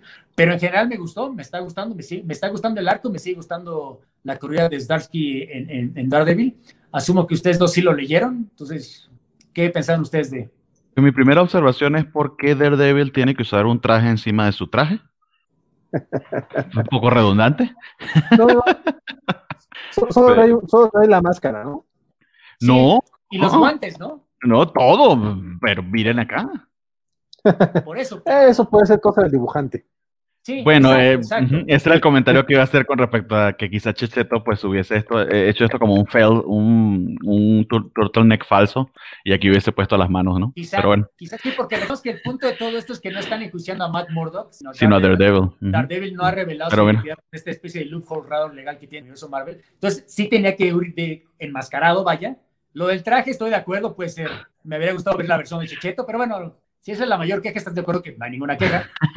no, por supuesto que no. Eh. Es una tontería para, para divertirnos. Eh, en líneas generales, eh, el ron de Sedarsky, que estemos hablando y emocionados en un número 24, creo que puede decir todo. De los mejores de Daredevil, no se lo pierdan. Es, de hecho, aquí muy poquita acción es la que hay, es muchísima interacción entre personajes, muchísimo drama, casi de, de, tipo telenovela, pero precisamente eso es lo que, lo que, lo que le da tanto sabor a, estos cómics. Súper, súper, súper recomendado. A pesar de la falta de Checheto en este número en particular. Qué feo dibuja Tifoid Mary, este, este dibujante. sí, eso, eso es lo que iba a mencionar. A mí no me molestó tanto el dibujo hasta que hasta ver a Tifoid Mary, sí es cierto. Y aquí metida en la ducha con, con el Kingpin, ¿no? Que, que está es bien, bien, muy bien ubicada esta niebla para que no veamos algo que no queremos ver. Pero que no sé si... Sí. Sí, no, bueno, básicamente, bueno, en esta parte es donde se convierte en la nueva guardaespaldas de, de, Wilson Fisk otra vez.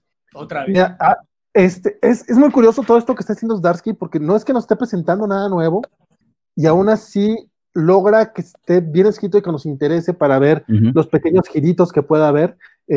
Este, toda esta trama con el Mike Murdoch, el hermano gemelo, este, Eso estuvo muy bueno. Ha sido entretenida, sí, sí, sí, de que eh, ese pequeño intercambio de palabras que le dice, pues, que, pues, todas, tu, todas tus exnovias terminan muertas, ¿no? digo, ese tipo, ese tipo de chiste, humor negro, que... Entre hermanos, claro. Y crítica aparte al, al pasado de Daredevil, que qué bueno que de repente ya Marvel es como que, sabes que sí, sí nos pasamos de lanza con, con esto, ya hay que bajarle tantito, porque pues, por ahí tenemos a Kirsten este, en este nuevo arco. Eh, incluso el final de la, de la serie, si, lo spoileamos ya, ¿no? O sea, el final de este número, pues, si se declara culpable, ya, ya vimos la portada del próximo número, eh, me parece que va a ser un poquito, no sé, un retelling de, de lo de Brubaker, de cuando vimos al diablo en la celda de, este, que, que, no me molesta para nada, de hecho me, me, agrada verlo bajo los ojos de, de Zarsky. Eh, yo lo sigo recomendando, probablemente no, no es muy novedoso, pero es está brutalmente bien escrito. Y cuando dibuja Chicheto y cuando dibuja Fornés, es Fornés el que está aquí, ¿verdad? Sí. Eh, esos dos artistas valen la pena la espera, aunque tengas estos de intermedio que a lo mejor no son tan buenos. Que, que, que es algo raro que pase de que la escritura, o mejor dicho, el guion, inclusive te permite ver por encima de un arte no tan, no tan excelente. Habla bastante bien del guion. Sí, sí, sí. y ese, ese pequeño momentito de letra que mencionaste, Armando, cuando le dices, ¿sabes qué? Yo compré tu casa, yo compré Hell's Kitchen. Este, y susurradito. ¿Tú estás seguro? Es una ternura, es como, ¡ay! Electra que no suele estar tan tierna, mira qué cosa tan bella. Lo cual me dice que, lo cual me dice que no, no, seguro no hay intenciones completamente honestas y, y loables tras eso. lo que pasa es que le conviene a Mordok y a la trama en, este, en ese momento. ¿Quién sabe? Eso, eso también se ya veremos. ¿qué maneja Electra, eh? Qué bruto. para, ganarle, para ganarle en, eBay a, Tony Stark, pues sí. Bueno, era, hija de embajador, entonces en teoría tampoco ganan tanto como para, pero bueno. Ah, no, no, no, no. Electra. asumo que es dinero que ella ha robado a lo largo de los años, ¿no? creo que en unos números anteriores algo comenta, o no sé si estoy confundiéndolo con la serie, de algo comenta cuando se encuentra con, con Matt Murdock sobre, sobre ciertas empresas que estuvo haciendo y, que, y cierto dinero que consiguió. Probablemente Electra ha sido dueña de The Hand en algún momento, o sea, que puede robar cantidades industriales de dinero, se puede, ¿no? O sea, eso se puede explicar. Pero sí estoy de acuerdo que es un momento tierno para nuestra asesina favorita. Y qué bueno, que, qué bueno que el número del hombre araña sí lo dibujó Checheto. es lo único que voy a decir. Cuidado si fue, pero si fue por eso que no pudo dibujar este. Está bien, valió la pena, mira, valió la pena.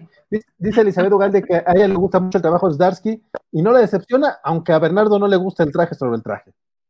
Este, ¿Qué otra cosa le.? De hecho, sí es cierto, tampoco fue una semana tan mala en Marvel. O sea, digo, dejando de lado el Exo for Swords, que ya acá no okay. Eso lo dejamos para el final si quieres. Va. Pero yo, de hecho, iba a platicar siguiente de el número 2 de Marvel. Este continúa, debido a la pandemia, continúa el mm. aniversario de Marvel año tras año, porque ya pasó el aniversario hace más de un año. Este pasó de lanza. No es, muy bueno, pero tuvo la fortuna de salir la misma semana que The Multiverse Who Laughs, que en comparación es una obra de arte esto. Aquí yo creo que las tres historias decepcionan, pero tan solo por los dibujantes eh, vale mucho la pena si son lectores de ya de cierto tiempo, porque yo creo que a Francisco le habría encantado este número porque empieza con una historia de Dan Brereton. Yo a Dan Brereton tenía años y años que no había un cómic, o sea, arte interior suyo. Eh, la historia de nuevo es una babosada, es, básicamente los hombres X, los New X-Men cuando están empezando su entrenamiento en el Danger Room en la mansión del profesor X y apenas están conociendo y Wolverine está haciendo Wolverine, bueno, Early Wolverine, entonces cae mal, es un y la historia, el punto de la historia es que se dan cuenta que al final, ah, pues a lo mejor tiene, tiene material, ya, porque ya le iban a cortar del equipo, ¿no? Pero aquí se dan cuenta que a lo mejor vale la pena. Eh, la siguiente historia es de Eric Powell, entonces ya desde el, dibujante creador de, aquí están las páginas de, de Brereton, su arte es como que eh, luego, luego, lo reconoces. A algunas personas no les podrá, bueno, esto es Alex Ross, ¿no? Pero a partir de aquí es Brereton algunas personas no les podrá gustar, pero como que luego, luego lo reconoces, eso sí es la marca de, dibujantes como tipo Miñola que inmediatamente distingue su dibujo, lo reconoce aunque no ves los créditos en los cómics. Entonces, bueno, eh, la siguiente historia, ya para terminar rápido, es de Eric Powell. ya sabes que es Eric Powell de Gunt, ya sabemos que es, no se va a tomar muy en serio, es una comedia, es básicamente Green, Ben Green se queda solo en el Baxter Building porque el resto de la familia se va, no sé de diablos, a una conferentífica y él se queda solo y se pone la ropa interior de Johnny Storm, básicamente es como un soltero solo en su, en su departamento y se le antoja ir por unos canoli. Casualmente en ese momento Spider-Man va camino al cumpleaños de la tía May, quieren los canoli y se los roba. Bueno, se los intenta robar porque ni siquiera se los paga, ¿no? Los necesito para algo y los quiere llevar. Obviamente Ben Grimm se defiende. Mientras todas estas tonterías están pasando, el doctor Doom ha capturado al Silver Surfer y le metió un demonio y, llega, aparece en Nueva York, quiere matar a Reed Richards. Por supuesto, no está Reed Richards. Ah, ya que estoy aquí, me los voy a matar ustedes. Pasa lo que tiene que pasar, la pelea, obviamente ya saben quién gana, y acaba la historia con que, el Doom, con que Doom se queda con los Canoli, ¿no? Que es lo que están peleando. y Doom triunfa al final. Es una sobrada baposada, pero bueno, es una historia está, bonita. Sí, sí, la verdad entretiene, cumple su, su, su cometido. La última historia, de hecho, me gustó todavía más, es de Paolo Rivera, que es otro dibujante que usualmente hace portadas y nada más. O sea, hizo los de Marvel Mythos, se acordarán los one shots hace, todo, hace como 15 años, pero usualmente no trabaja más que haciendo portadas. Eh, o sea, ¿habrá hecho algún número en Spider-Man en el brand? Que ahí le pagan mejor. Alguno de Dark David, sí, por supuesto. Dándote, si ven el arte, te das cuenta por qué no puede trabajar con deadlines mensuales, porque es un, es un arte pintado muy detallado. Pero no solo el arte, la historia me gustó. Es una historia hasta hasta conmovedora de visión, está salvando, bueno, hasta el final te das cuenta de lo que está haciendo. Está salvando a, gente que cayó dentro de un edificio que se murió por la típica batalla de los Vengadores. Y mientras está pasando esto, él está explicando a, una niña, a un niño sus poderes, su historia. Está, está simpática y de nuevo el dibujo de Pablo Rivera no cae mal. Y estas páginas que está enseñando Bernardo del principio y del final es Alex Ross, obviamente, el framing device de Steve Darnall. Y mencionan los créditos que Kurt Busiek hace algo pero de nuevo, a diferencia del de Multiverse Labs, que se requirieron tres escritores para hacer esas, páginas tan, tan fofas, aquí son pocas y, y a la mejor por el dibujo de Alex Ross, pero se defienden, no te caen mal. La portada es rara porque es la Black Widow de esa época y no sale en el cómic, pero bueno, Alex Ross puede dibujar lo que se dé la gana, supongo, en estos días. De nuevo, no es un gran cómic, no lo defendería, pero comparado con el otro one shot que salió de DC, me gustó, me gustó. De nuevo, no sé a qué se refería la persona que dijo que Marvel tuvo un desastre, a menos que nada más se refiera a lo que vamos a hablar al final, porque también quería hablar, salió el número 4 de Maestro, esta miniserie de, de Peter David Germán Peralta, que es como que lo que va, la precuela de la famosa historia de Future Imperfect de George Pérez de, hace 25 años, caramba. Eh, a mí me sigue gustando, ya no salía ni siquiera una página de Dale Keown, ni siquiera Backup Stories, es puro Germán Peralta, Qué bueno, porque a mí, la verdad, se acordarán que desde el principio el arte de Germán Peralta me está gustando muchísimo, mucho más que el de Dale Keown. Ah, aquí ya vemos, finalmente, no solo la pelea entre Hulk y Hércules, sino cómo se convierte literalmente en el maestro. Porque uno pensaría, cuando vio el número anterior, que ya sacan sus, sus War Dogs, ah, no, aquí ya empieza el maestro, por eso la recordamos esas máquinas. No, no, Hércules destruye las máquinas y luego Hércules procede a partirle la madre a Hulk, porque como es este Hulk que tiene la mente de Banner, no es el típico Hulk de que, ah, mientras más me enojo, más fuerte me hago. Aquí de alguna manera Hércules es más fuerte todavía que él, entonces tiene que hacer Hulk, bueno, Banner, una especie de trampa para, ligero spoiler, de hecho, no solo vencer a Hércules, sino matarlo, y luego matar a, Vapor, que es con la que mata a Hércules, y ya está sembrado el camino para convertirse en el maestro que conocemos de esa miniserie de los noventas. A mí me ha gustado mucho esta serie, eh, la único pero que yo le pondría es que tuvo tanto éxito aparentemente que ya, ya, me, ya vi que ya le dieron luz verde a una siguiente miniserie. Que bueno, si es tan buena como esta, no me quejaría, pero creo que ya sí ya está estirando Peter David algo que no necesitaba estirarse. A mí me sorprendió, yo no pensaba que fuera necesario esta precuela, no, no era necesario entender qué fue, cómo fue que se convirtió Hulk en el maestro, pero lo que sea que aquí ha sido una muy buena miniserie, muy entretenida. Ah, me encantó la parte de Rick Jones, porque parecería que es relleno de páginas, pero no, porque lo que te está explicando, en cierta forma, es portavoz de las ideas de Peter David, que te dice que el, el Bruce Banner que yo conocí, el que me rescató, el que, se el que se convirtió en Hulk por salvarme la vida, no es su verdadera personalidad, es uno de sus altos. Ya sabemos que Banner tiene varias personalidades, pero siempre hemos pensado que Banner es la personalidad dominante. No, lo que dice Rick Jones tiene razón, y Peter David lo dice, es que esa personalidad es otro más de los alters. La personalidad que estás viendo ahorita, este Hulk protomaestro, es el verdadero Banner, que le puedes echar la culpa al papá que lo abusó y lo que quieras, pero esta versión egoísta, manipuladora, muy inteligente, es el verdadero Banner. Y a mí me gusta mucho esa interpretación, que de alguna manera fue lo que hizo Peter David en, los noventas, aunque quizá no lo extendió hasta el fondo. Me está, nuevo, yo recomiendo mucho esta miniserie, entendiendo que este es un número 4 de 5, o sea, pues, eh, recomiendo la miniserie en general más que este número, pero yo desde el principio he estado muy contento, entonces no, no recuerdo que aquí haya alguien que no le haya gustado esta miniserie. Eso es otro cómic que me gustó de Marvel esta semana.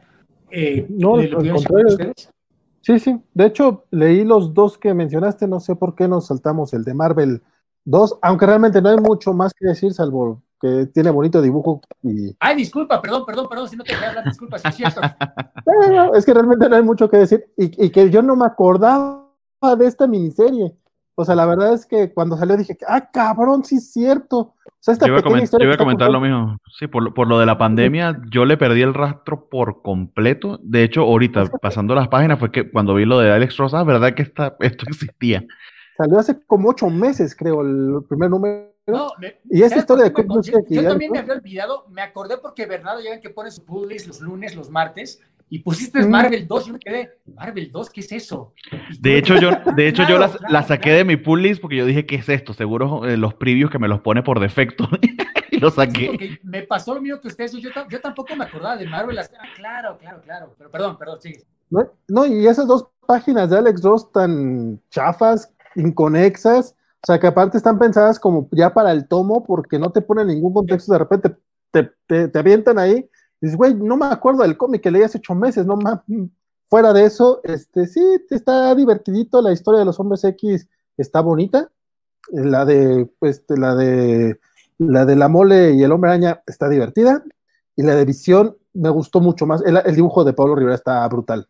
Fuera de eso, Maestro eh, también es estos, de estos cómics que, que, pues mes con mes hemos estado disfrutando mucho. Eh, Peter David está haciendo tiene, tiene este par de miniseries, bueno, no sé cómo llamarles, proyectos, pues, porque tiene el Symbiote Spider-Man, que también la semana pasada salió un nuevo número ahora de King in Black. Eh, como está relacionado con el evento de Venom, la verdad fue menos entretenida que las otras dos anteriores, Alien Reality y el primer Symbiote Spider-Man. Y con Maestro parece que va por algo similar. Menciono el paralelismo entre las dos series porque básicamente es lo mismo, es estas historias ubicadas en, en unas continuidades creadas, eh, en las que Peter David trabajó hace como 30 años, y es bastante agradable leer a un Peter David que entiende el, el momento actual de cómo se escriben los cómics actualmente y, y, tiene aún así esa esencia de hace 30, 40 años. Eh, ahorita no me viene a la mente otro escritor que se haya adaptado tan bien y que nos ofrezca este tipo de, de, de cómics. Eh, no sabía yo que viene una nueva miniserie de Maestro. Ya veremos cómo termina, pero como dices, si es está al nivel de esta o de las primeras dos de Simple Spider-Man, I'm there. Peter David está haciendo un gran trabajo y también el arte, qué bueno está. Esta, esta pequeña secuencita al final de, de, Rick Jones, que no sé si ya, digo, la, la, pasamos ahorita en las páginas, no sé si la mencionaste específicamente, pero me encantó mucho, pues básicamente cómo, cómo lo engañan poniéndole a una chava acá y el cambio que tiene Hulk, que, como mencionas, no, no, es tanto un cambio, o sea, es básicamente, es Bruce Banner siendo, siendo él y calculando todo, y quién mejor que Peter David para entender las personalidades distintas de, de, de Banner. Buenísimo, maestro. Yo, de hecho, eh, para, poner, para hacer el catch-up, leí Future, Future Imperfect, que no lo había leído, lo leí Marvel, Marvel Unlimited y me, la, me chuté los cuatro números esta semana. Es interesantísimo y, y, y súper, súper divertido ver cómo el, lo que no queda explicado en ese número, de, en esos números de Future Imperfect, se ve que Peter David lo había pensado. Y tal como tú dices, Valentín, el hecho de que sea un escritor eh, de hace más de 40 o 50 años cuando tuvo, bueno, no, 30 años, perdón, cuando tuvo su, su, su, mayor éxito, pero que pueda modernizarse de esa manera. A mí me hace pensar en escritores como los últimos intentos que yo vi de Claremont que honestamente ni lo entendí. Que de hecho Claremont va a escribir una historia de Conan por primera vez en un número que está por, por salir, que tú y yo lo estábamos viendo hace un par de días. Ojalá, que, ojalá que haya mejorado un poco porque eso, eso, es algo que quizá te emociona la idea de Chris Claremont escribiendo a Conan, pero también tienes que pensar que es Chris Claremont de ahorita, ¿no? Entonces vamos a ver qué tal le sale. Eh, súper, súper recomendado si son fans de Hulk y del, y del ron de Peter David de los 90, que, que también este año eh, eh, estuve leyéndolo. Eh, esto es un must read, sin, sin lugar a dudas. Está muy bien escrito, está muy bien dibujado y completa el círculo. No es algo que se está haciendo por, por pura exploitation, de, de hecho creo que tiene una razón de ser. Quién sabe si la siguiente miniserie también la tenga, o sea, ahí sí sea Money Grab, pero al menos por ahora disfrutemos de estos cinco números porque sí que valen la pena. Eh, yo no dudo que sean cuestión de explotar este nostalgias y todo eso, pero lo está haciendo muy con Simple Spider-Man es eso, y, pero lo está haciendo muy bien. Y también la, la selección de artistas en aquel caso fue Gland, y aquí tenemos este Gerardo, ay, ¿cómo se llama? Es Gerardo Genaro No, Peralta. Peralta, sí, él, bueno, él, este, se fue ahorita el nombre. Eh, excelentes, excelentes, excelentes selecciones. Como luego dice Isaac, mira, pues se les ocurre poner un buen escritor con un buen dibujante. ¿Quién, quién pensaría que va a ser un buen cómic? Entonces, que, la verdad, sí, maestro, con, con, con amplia re recomendación.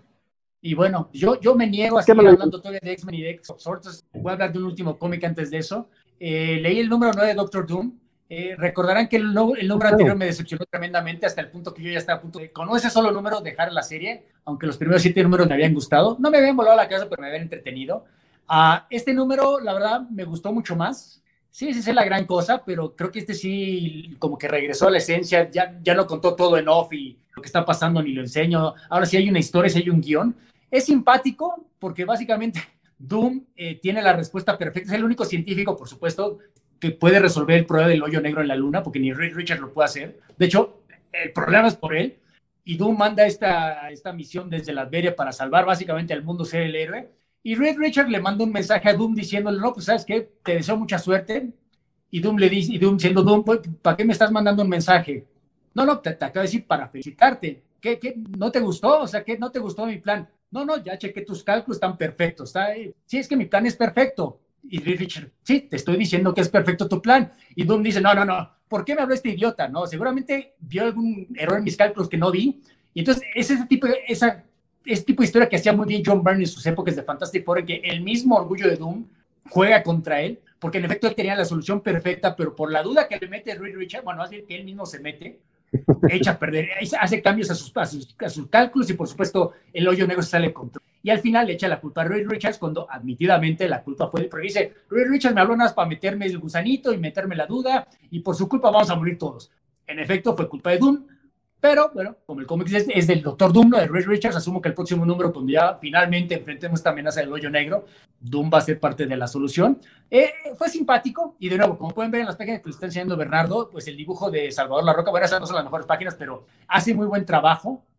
Eh, inclusive dibuja bien a Richard, lo que sea que a quien, constantemente le cambia, la, hace detallitos a la armadura de Doom, me, me, me, gustó mucho, me gustó mucho lo que está haciendo en esta, en esta serie, eh, no sé, eh, a mí me sigue gustando, cuando acabe esto yo sí voy a esperar el trade, bueno, incluso el, hardcover con, para ver el dibujo de, de La Roca, que estas páginas, eh, este quizá no fue el mejor número de Salvador La Roca, o sea, aquí no, no hubo tanta oportunidad, porque fue más bien Talking Heads y, bueno, escenas de Doom destruyendo su robot, pero a mí me gustó más esta serie, no, no, la, no la cabría recomendar, porque de nuevo, creo que cumple, y nada más. Si son fans del personaje como yo, pues a lo mejor se puede entretener, pero más que nada el atractivo ha sido desde el principio del arte Salvador La Roca, entonces espérense a, que salga el recopilado, va a salir un poquito más barato y va a valer tan solo por el dibujo.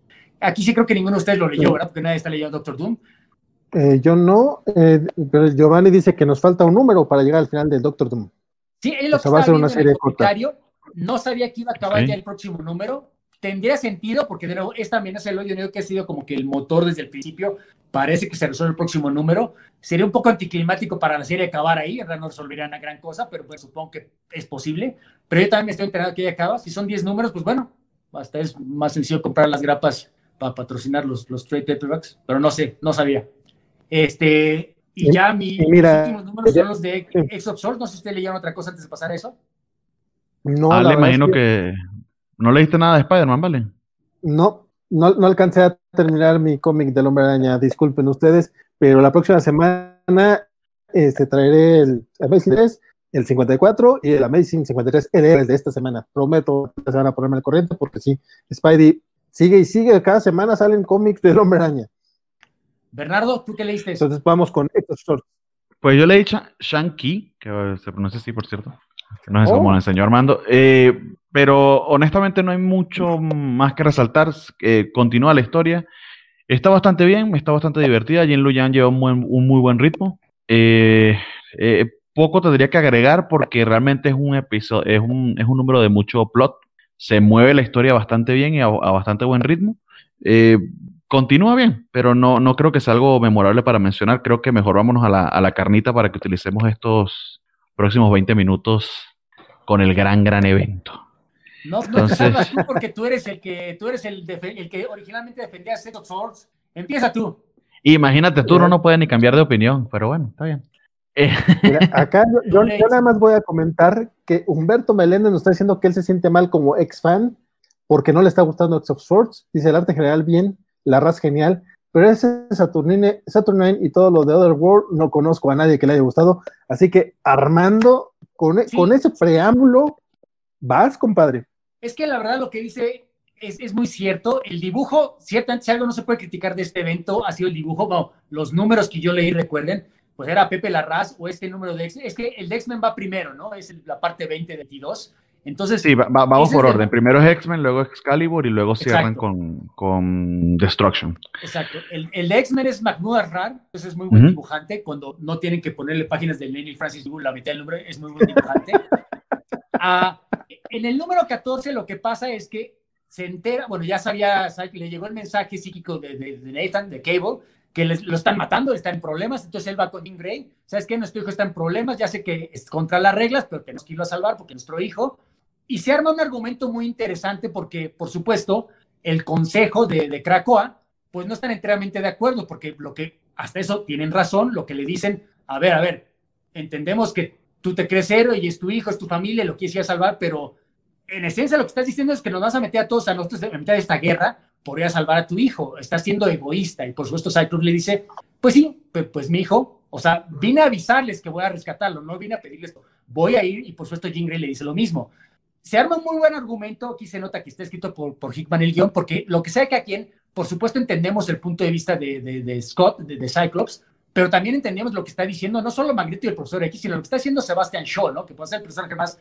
desagradable del consejo, pero tiene razón. A ver, ¿qué garantías tienes de que vas a rescatar? Para empezar, lo más seguro es que te maten allá y vas a empezar una guerra contra... O sea, ¿para qué? Y lo que hace Sebastian Shaw muy interesante, así es para futuros números, es que si vas, pues pierdes tu lugar permanentemente en el consejo, porque si mueres, pues el consejo se queda sin, sin cabeza, entonces que, y hasta Magneto y el profesor X están de acuerdo, y por supuesto esto no detiene a, a, a, Scott Somers, ¿no? Eh, este, ese, ese, momento me gustó, el de Nightcrawler que les dice, pues yo quiero ir porque además esto tiene que ver con Spaz y me siento... Y nadie, y nadie me invitó. No me invitaron, porque que se siente swashbuckler pirata, se me hizo un bonito detalle. Kitty también quiere ir, pero por supuesto como hay que entrar por la puerta, y ya ni sé en qué quedó eso de Kitty Pryde y las puertas, pero aparentemente no puede ella usar las puertas, entonces ella no puede ir. Entonces, va Scott Summers al Otherworld a salvar a su hijo y a ver qué está pasando con este contest que aparentemente están perdiendo feamente los mutantes. Y, y al final vemos, ¿sí que está avanzando?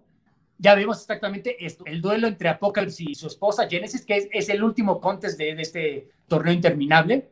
Este sí, es un este sí es una pelea de espadas, no como nosotros.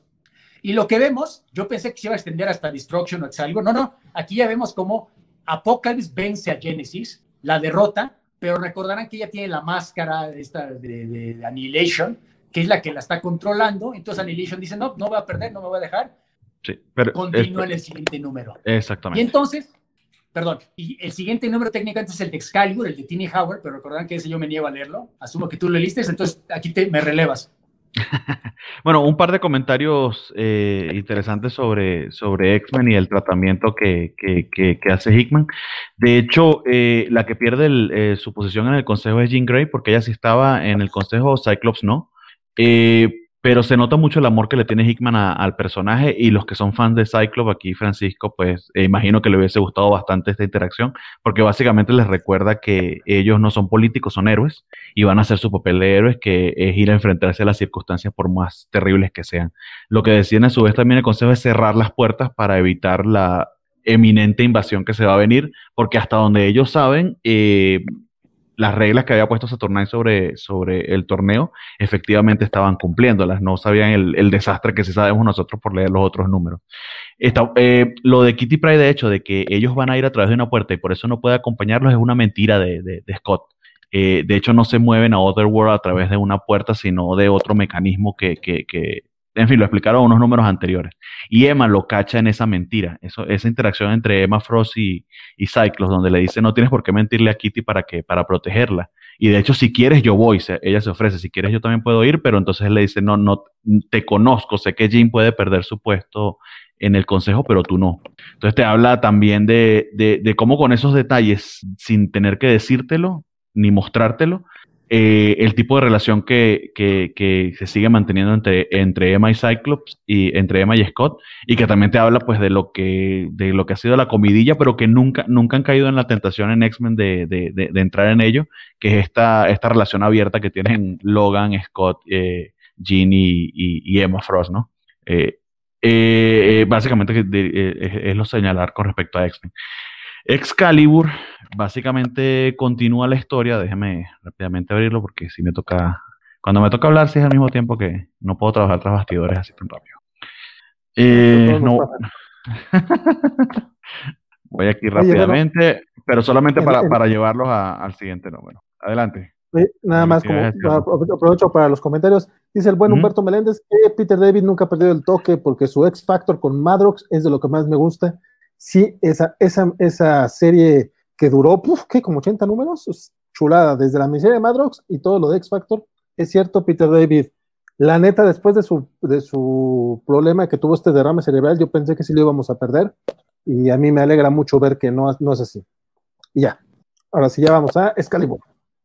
No, y lo que hemos comentado, que, se, que, que, también se ha logrado modernizar, que ha logrado sus guiones moverlos a, a, un, medio un poco más moderno que el, con el que trabajaba en los 80, 90. Bien, Excalibur es un número, es menor porque es un número de relleno en lo que se siente y se sabe que es un evento de relleno. Voy solamente a narrarles lo que sucede para, para poder llevarlo a Destruction, aunque eh, eh, eh, aquí lo importante, que creo que, y hermano se va a dar cuenta, que mm, realmente con leer los tres one-shot de, de Tenosaurs y X-Men era suficiente. Eh, justo en el momento en que esta máscara malvada, porque básicamente aquí el enemigo nunca fue Genesis ni la gente de Aracos, sino la, la, máscara esta de aniquilación, una máscara, señor, ese era el, malvado, eh, enciende la batalla, ¿no? O sea, eh, básicamente deciden saltarse todas las reglas porque literal había perdido Genesis y deciden no, no seguir las reglas que les habían puesto Saturn, atacan y en este momento, pues allí en Otherworld solamente se encuentran los espadachines eh, y los que habían sobrevivido. No tuvimos programa la semana pasada y eh, no les había contado esto, pero solamente para resumir, eh, el torneo de espadas lo que termina siendo es un torneo de cualquier otra cosa menos pelea de espadas.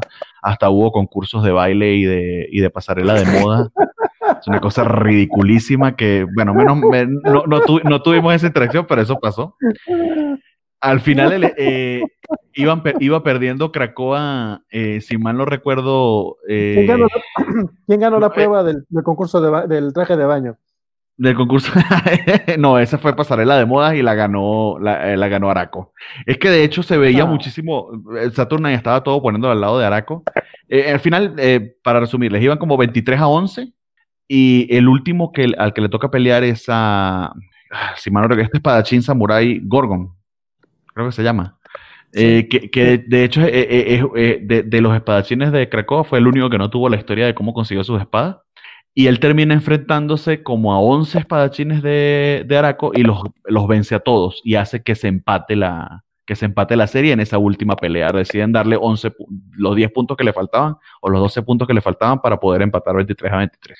Y la última pelea era la que era entre, entre los ex esposos eh, Génesis y Apocalipsis, ¿no? Que, que, que, fue lo que les comentó Armando cuando hacía el resumen de, de, X-Men. Eh, hay diferentes interacciones sobre, sobre los personajes de Araco. Este, esta Belle, que fue la que se casó en el reto con, con Cypher, pues termina buscando a Cypher y, huyendo a su lado. Por otro lado, también eh, vemos que Saturn había guardado los trozos de, de, Betsy Braddock con la esperanza, y es lo que aprendemos acá, con la esperanza de formar un, nuevo Capitán Britain Corps. Eh, y oh sorpresa que cuando lo forma, eso pasa ya que al final aquí se está enfrentando, etcétera, está defendiendo Vela a Cypher, pero que cuando finalmente cuando lo, conforma, eh, ese, ese, ese Capitán Britain Corps de hecho tiene la forma de, de Betsy Brado. Déjame ver si puedo llegar rápidamente a esa página. Y es así como, eh, eh, básicamente, bueno, aquí es donde lo revelan, que, que, ella nunca ha querido que Betsy Braddock sea el Capitán Britain, pero básicamente esto, eh, esto es lo que, con lo que termina Excalibur, que vuelve a, formarse el Capitán Britain Corps, que de nuevo, si no, y, y, ese, este es el backbone del, del evento y quizás es lo que el, puso a tanta gente off con respecto a, a seguirlo, que, que, está muy, muy basado en Otherworld y en el, y en el mito del Capitán Britain. Si no son muy fanáticos y no lo han seguido, como es mi caso en particular, si se, se, les pierde demasiado eh, el impacto que pudiera tener esto. Y de aquí, justamente, justamente aquí, pum, corta y empieza Destruction. Entonces, no sé si Armando quieras eh, comentarles acerca de Destruction.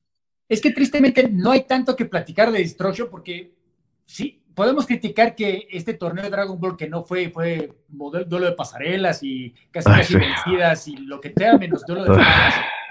Caramba, qué tontería, pero a lo mejor intentaba hacer algo distinto a todos los eventos de Marvel. Pero a la mera el último número acá con la conclusión de todos los eventos de Marvel, una mega pelea con, con todos los héroes, los protagonistas peleando con esta horda incontable, innumerable de, de demonios, de lo que tú quieras.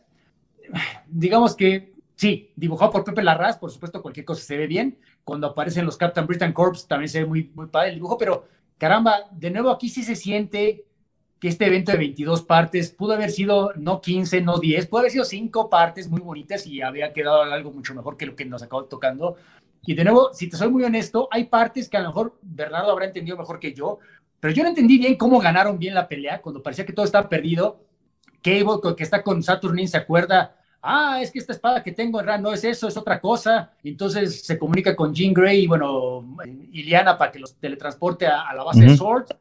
Es básicamente la espada de Galador, que trae una horda, asumo, de Dire Raids, que si no han leído el cómic de Rom no saben de qué estoy hablando. Me cuesta trabajo creer que esa sea la solución que se le inventó Hickman para resolver este problema. Porque eventualmente, ¿para qué sigo hablando? Ganan los buenos, obviamente. Al final, Apocalypse, bueno, deciden, bueno, alguien se tiene que quedar de, de, Araco en este mundo y alguien de Okara se tiene que ir al otro mundo. Entonces, Apocalypse se sacrifica, en teoría, y se queda con sus hijos en el otro mundo. ¿Y quién, se ve en nuestro mundo? Bueno, pues Okara, básicamente todos los mutantes prisioneros desde hace quién sabe cuánto tiempo, desde la historia que nos está contando Hickman desde el principio, son millones de mutantes. Asumo que se van a ir a Krakoa, no sé. Sí, porque el, deseo fue que es que así como Krakoa, Araco es un mutante. Sí, exactamente, exactamente. Eh, que entendemos que son pareja y la idea es que estén juntos. Ese es el sacrificio que, que, que, es lo que ya había comentado eh, desde Hawksbox, ah, eh, había colocado la semillita eh, Jonathan Hickman cuando ve que Apocalipsis llega a Krakoa y le dice, oh viejo amigo, sé que tengo una deuda contigo. La deuda es pues que Krakoa se uniese con su, con su amor perdido Araco y con los 70 millones de mutantes que, coincide mucho con la población de Genosha que fue extinguida. O sea, básicamente vuelve la población mutante a ser niveles pre-Genosha. Eso es esencialmente lo importante de eso, ¿no? O sea, que regrese la pareja de Krakoa qué padre, pero lo que se va a hacer, las semillas para las siguientes historias, obviamente, es que ya regresó en efecto la, población mutante a niveles precataclismo, genocidio en Genosha. Pero de nuevo, me parece que fue demasiado too much about nothing, como dirían los, los, británicos. Se me, me, pareció demasiado tonto. Ahí vimos, ese momento me gustó cuando Apocalypse se pone la máscara porque ya le ganó a su esposa y él mismo, en vez de dejarse dominar, se rinde ante Saturnine y ahí acaba esencialmente el evento convierten a la máscara en esta lanza, etcétera, etcétera, y es cuando viene el sacrificio que les decimos. Y como que el big payoff, que asumo que se verá en el título de Excalibur más que en otra parte, es que regresa el Green, Britain Corps. Obviamente Betsy sigue pues, gone, pero está Brian, te quieren poner el final triste de que, ay, lo que en raza también quería era regresar con Brian. Ay, por favor, la verdad, sí se me hizo una tontería en general este evento. Yo no quiero ser hater, ya saben, pero la verdad, creo que este puede haber sido un arco contenido de cinco o seis partes de X-Men o de Excalibur, si quieres, que lo escribiera Tiny Howard, no Hickman, si quieres. Puede haber sido algo bueno, sobre todo con estos dibujantes, pero acabo siendo, como dice Bernardo, yo únicamente leí los de X-Men, de Hickman y los tres one-shots. Creo que no me perdí gran cosa. Me perdí el modelo, el, el duelo de pasarela, pero aparte de eso, creo que no me perdí nada remotamente relevante. Entonces, no sé.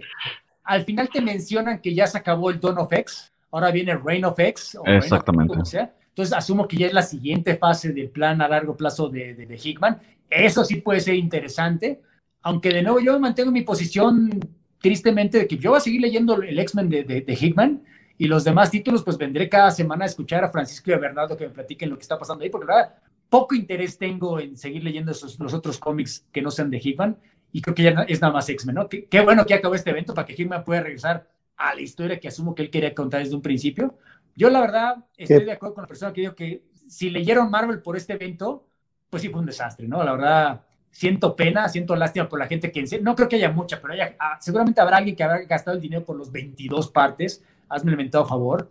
Me cuesta trabajo creer que le haya gustado. O sea, sí, el dibujo muy bien, aunque no en las 22 partes, hay que recordar eso, ¿no? Entonces, la verdad, no, no hay manera de defender este... Los cinco números que yo leí, sí, pero de 22, pues no, ni, la, ni, la, mitad. Entonces, pues, no sé. Dice, dice Román Manuel que si 2020 fuera un evento sería X of Swords. Pues sí. Pues, básicamente. Eh, también dice, prometía mucho el evento. Yo recuerdo a Bernardo que lo veía con cierta ilusión al principio. Ya, ya había empezado y ya habíamos cinco seis números y lo veía todavía emocionado. Y no, no, yo no estoy criticando, entiendo. O sea, creo que cinco este semanas, ay, ay, ay. Pero, pero estás de acuerdo que no cumplió de ninguna manera lo que prometía, ¿no? O sea, esto es, pues, es, un fraude. O sea, ya desde que había números que eran esencialmente a la mitad del número eran reprint, o sea, por, por amor. No, eso, eh, eh, de hecho, ese fue, ese fue mi turning point. Eh, a, ver, para, para hablar de, los, de, algunos puntos positivos y luego de, de, los negativos. positivos desde un punto de vista de un evento, fue bastante rápido y compacto. Se entregaron los 22 números uno detrás del otro, de a tres números por semana. al menos no se... bueno, de, a, de, a, tres números por semana, 22 números ocho semanas. Por eso es que no. no estuvo mal.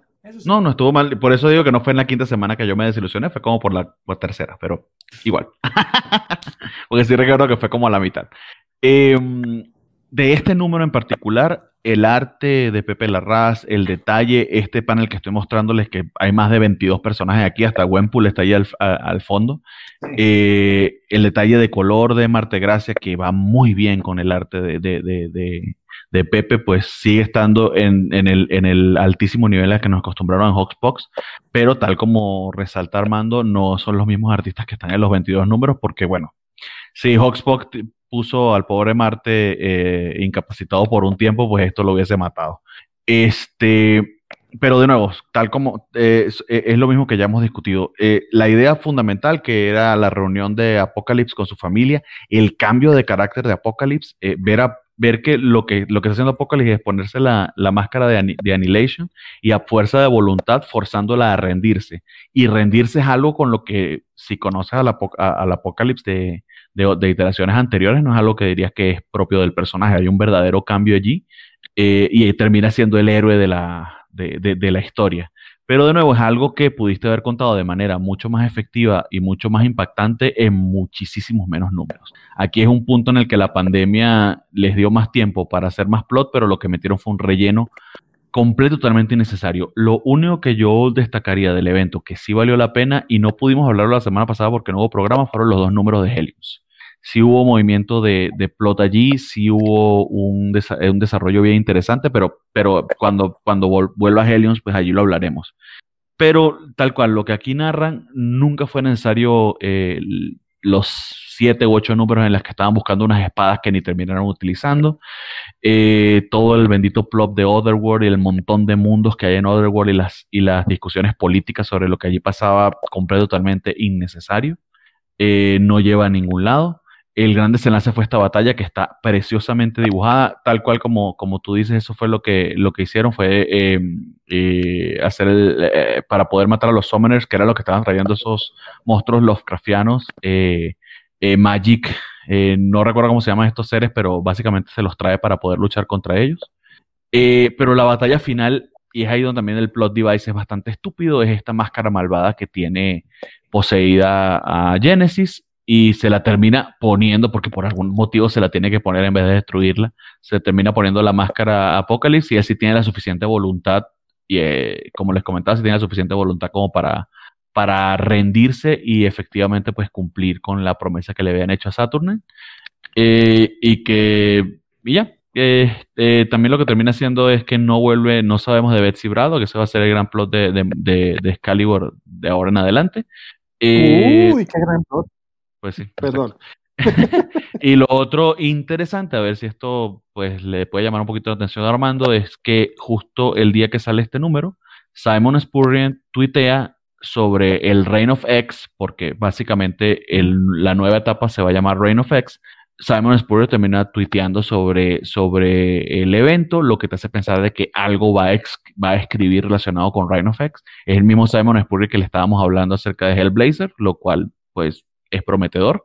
A su vez también va a haber una nueva serie de Sword, escrita por Alubin, que de nuevo, si una de las cosas que tiene Down of X que no terminan de convencernos es la, gran cantidad de títulos que parece que a veces redundan, y en esta, en este, en esta serie en particular, en este evento en particular, sobraron al menos, según nuestra cuenta, unos 16 o 17 números, pues que expandan más series no parece algo verdaderamente prometedor.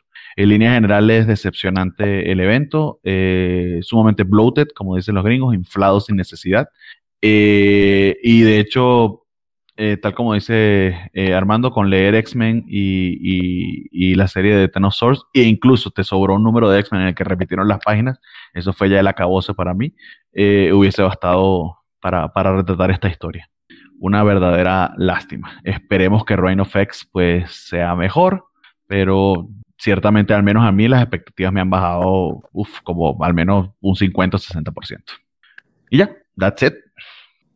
Mira, la verdad es que yo quiero felicitar públicamente a Bernardo y a Francisco, que aunque no nos acompaña hoy, yo sé que también estuvo semana a semana leyéndolos. Mis respetos, y a Francisco doble, porque vez se aventó Empire, pobrecito. Este, o sea, la neta es que, que aguante. Te voy a decir cómo nos va a compensar. La semana que viene empieza, ¿tú sabes qué?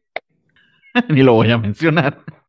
Este gran evento de Venom, de Null, Ah, cállate, Yo sí voy a leer. esperaría que esta vez el sacrificado. No, sí, sí, sí, voy a. ya, ya empecé con el Symbiote Spider-Man. Este, voy a tratar de leer este King in Black. Eh, ha dicho, no, no es tratar. Dan, Slott se aventó un comercial esta semana diciendo, según él, que, uff, qué grandes cosas de Donny Case, la frega, yo no sé, son simbiotes, mira, yo no soy, yo no estoy interesado para nada, pero pues bueno, a ver qué pasa. Vale, pero no es tratar. Sí, mira, voy a tratar. No. Leí Joker War, güey. Leí Joker War. Eh, amigos, yo leo, yo, voy a también leer el evento de Null, solo por la semana que viene, por si acaso. Ok, es que, de Marvel, ¿qué más? De Marvel, eh, pues no, el Shang-Chi que ya mencioné, ya sería todo. Podemos pasar a, Independientes y si, si puedo eh, pedir que empecemos por eh, The Scumbag, pero ahí sí se lo, dejo, se, lo, se, lo, dejo ahí a don Armando. No puedes pedir muchas cosas, pero a ver qué dice Armando. Empecemos o sea, si pido yo, entonces. Muy bien. Vas. Vas, vas, No, Independientes es irrelevante con cuál empecemos, ¿no? Eh, Scomba que en efecto regresa y regresa como ya nos habían prometido con otro dibujante, ya no es Luis La Rosa, es este Andrew Robinson. Otro dibujante, casualmente este fue como que la, la, toma, la tonada de esta semana. Un autista que más bien lo conocemos por portadas, no tanto por trabajo interior. Qué lástima porque le da mucho su trabajo. Eh, pero respecto al guion, pues es continuación del arco del número anterior. No, no avanza tanto la historia como que se aparecen más personajes, ya sabemos quiénes son los, los villanos técnicamente de esta historia, pero si se acuerdan que el número anterior, este desgraciado, irredimible ser humano, el Scumbag, accidentalmente se traga la fórmula que lo convierte en la única esperanza de la humanidad. Aquí ya lo va a reclutar esta persona de la organización, no quiere ir, pero bueno, le ofrece su maleta llena de drogas tipo Hunter Thompson, aquí podemos verlo rascándose el, pene, porque es básicamente lo, es el tipo de ser humano que es Eventualmente van, Con la correspondiente olidita, ¿no? Para hacerlo aún más asqueroso. El tipo claro, la intención de Remender es verdaderamente ofender a todo el mundo, que eso, eso de hecho lo aplaudo, porque si lees la parte de atrás de, prosa y los, lo que pasa en los diálogos en, en, el cómic en sí, se nota que quiere ofender a todo mundo, en particular a, a, la así llamada generación de cristal, estos centennials que aparentemente se ofenden por cualquier cosa porque esa es, la, es la, la, política, la ideología que está manejando el villano de la historia, ¿no? No, ya, ya, ya fue suficiente que tenemos que hacer lo que ellos quieren porque se ofenden por cualquier tontería, pero es lo que está haciendo Remender, ¿no? Entonces, yo aplaudo eso. Obviamente no, no, no tengo rencillas contra los centenarios, pero aplaudo un cómic que quiere ofender a la gente y no, tiene, no quiere agradar. Curiosamente, el mismo Remender está sorprendido porque te lo hice en la sesión de cartas, en el literal, perdón. Yo pensé que esta mierda nadie le va a querer porque quiero ofender a todo mundo dice que es el cómic suyo número uno que más ventas ha tenido de todas las series que ha escrito para Image. Entonces, el más sorprendido es él, pero qué bueno, porque obviamente va a seguir. Eh, 70 mil copias, dijo, y eso es un muy buen número para. para no, no, sobre todo ahorita en la pandemia es un número colosal, ¿no? Eh, de todas las muchas series que ha escrito Remender, esta es la que más ha vendido. Y qué bueno, ¿Cuánto vendió? Sí, sí, refleja, creo que sí hay mucha gente que, los mismos centelias que se, se divierten con su, la parodia que mucha gente los quiere criticar que no son, y mucha gente que los odia que sí quiere como que ponerlos en su lugar. Entonces, digamos que sí entiendo por qué está vendiendo el cómic, qué bueno. Recuerden, la premisa es que cada número va a ser un dibujante distinto. El siguiente va a ser Eric Powell, de nuevo el de Goon. Pero vean, este dibujo, a mí honestamente me gustó más el de el número de Robinson que el de Luis La Rosa, aunque me gustó que empezaran con él porque tiene ese estilo tan sucio que como que iba ad hoc con el personaje que estamos viendo. Pero ya para que avance la historia, creo que es mejor este Andrew Robinson. Quiero ver qué va a hacer Eric Powell, porque de hecho Eric Powell se parecería más a Luis La Rosa que a Andrew Robinson. Pero no sé, a mí me está gustando. No es la serie favorita de, de Remender que tengo, pero sí me está gustando. No sé, no sé qué más puedo añadir. A mí, la verdad, no, no habría yo empezado con este precisamente porque lo tengo como que en medio. O sea, me gustó, pero no me encantó. Pero bueno, si quieres que empezamos con este, perfecto. ¿Qué te pues sí, que, queríamos que empezara porque es algo ligero y estuvo, a pesar de ser algo que su única intención es divertirse, de hecho Remender lo dice en la, en la sección de cartas y fue muy gracioso porque le pidió a la gente que le diera sugerencias para, para cómo llamar a la sección de cartas y a todos los trata mal diciéndole pésimo intento en, tu nombre, ¿no? Que es él, él haciendo la, la, la, impresión de que es el scumbag, ¿no? Eh, quería que, fuera como un, digamos, eh, para limpiarnos un poquito el mal gusto de, de X-Men, de que trata de ser algo divertido, pero fue un maldito desastre. En este caso puede hacer algo completamente divertido, con algo de mensaje y sin hacerlo un maldito desastre. Interesantísimo ese cambio que va a hacer entre artistas cada número. Pareciera que lo va a usar como excusa para con gente soñada con la que siempre he querido trabajar, pero sin tener que someterlos a algo de veintipico números, sino solamente ayúdame con este. Em, y entonces, eh, de hecho, eso también me llamó muchísimo la atención. La posibilidad de ver a Eric Powell haciendo esto en particular va a ser, va a ser, va a ser bien, bien divertido. Súper, súper recomendado Scumbag. Sí, porque no sé si recuerdan la serie de, de, La Bruja Escarlata de hace unos años, de, me parece de Cullen Bond, que también el, el gimmick es cada número era un dibujante distinto, pero ahí cada historia era autocontenida, entonces cada dibujante, dependiendo de sus, de sus habilidades, era distinto. Una historia era de, terror, otra historia era más fantástica, etcétera, etcétera. Aquí es una sola historia, un, por lo menos el primer arco es, es, una sola historia y está cambiando dibujantes, ¿no? Eso sí, no estoy seguro que lo haya visto yo recientemente, a menos que sean cambios obligatorios por, por cuestiones de deadline. Entonces, me está gustando, no, no, no me está volando la cabeza, pero sí me está gustando, me, entretiene, me divierte y hoy en día ya no le pido más a un cómic, ¿no? No sé si lo pudiste leer tú, Valentín. No, no, eh, no, no, no, me interesa la verdad leerlo.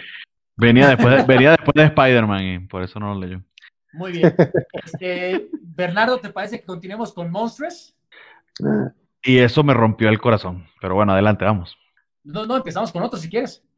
no, no, adelante, me rompió el corazón, pero por buenos motivos. Me pareció bellísimo. Ah, eh, bueno, Monstruos, eh, para la gente que no sabe, eh, el número 30 fue el último el, mes anterior. El siguiente arco, el 31, empieza en, enero. Y mientras tanto, viene esta miniserie de dos números para llenar estos dos meses, el hueco de dos meses, que son historias personales, son como que background stories de los de, de Kipa y de, de Maika, me imagino.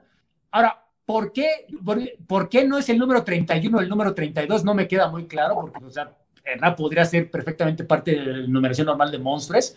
Yo pensé que iba a ser un break para darle descanso a, sobre todo a Sana Takeda, para que tenga tiempo de acabar el siguiente arco. No, Sana Takeda va a dibujar este, ya dibujó este número y va a dibujar el siguiente. Y el escritora es Marjorie Liu. Entonces, esencialmente esto es Monstruos 31B, pero bueno, ella prefiero que fuera una miniserie aparte, porque te lo menciona en el editorial del número anterior, el de Monstruos, que hay varias historias pequeñas, no, no importantes para la trama, pero que desarrollan al personaje pero como ocurren tantas cosas en el plot principal, pues no nos ha dado tiempo, entonces aquí estamos intentando dar, dar historias más, más tranquilitas. Y asumo que a lo que te refieres es, en este número nos tocó ver eh, una historia de, de Kipa, la, compañerita de Maika, sobre todo de su hermanita, que no sabíamos, por lo menos yo no me acuerdo de su existencia, y que es una, es una, es adoptada, entonces mm, su mamá no la quiere porque resulta que es la hija bastarda de, de su esposo, que de repente se enteró que se murió la, mamá verdadera, entonces la tengo que adoptar y le dijo a su esposa, pues, ¿qué crees? Tuve una hija con otra mujer, necesitamos adoptarla. Entonces, obviamente, la mamá no la quiere,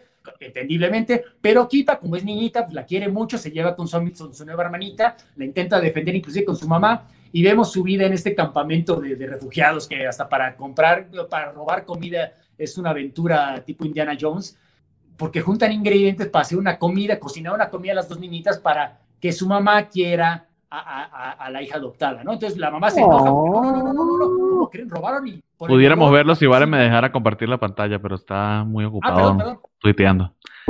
podríamos, pero no. Pero, yo estoy acá de todo entendido por lo que nos está platicando Armando, fíjate. Pero continúa, Armando. Pero, pero bueno, como pueden ver, el dibujo está en Taqueda otra vez, no hay ningún artista de reemplazo. Eh, aquí estamos viendo eh, la Kipa cuando está recordando cuando es más pequeña todavía, de edad, con su hermanita, que es adoptada.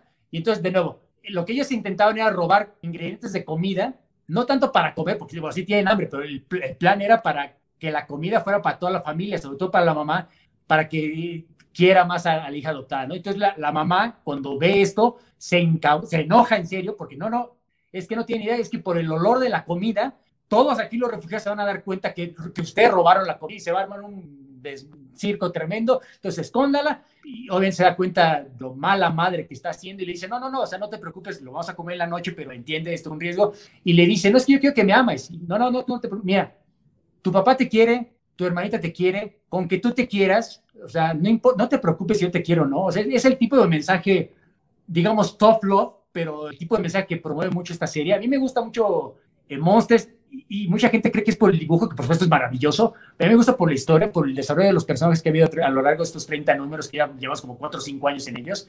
El siguiente, de nuevo, esto es una miniserie de dos números, el siguiente es el último, asumo que sí iba a ser una historia de Maika, porque había dicho que quería contar una historia de Maika, y ya en enero regresamos para el número 31 y con los demás arcos. A mí me gustó muchísimo este número, o sea, que sea Monstruos 31 o Monstruos Talk, Talk Stories, perdón, uno, es irrelevante.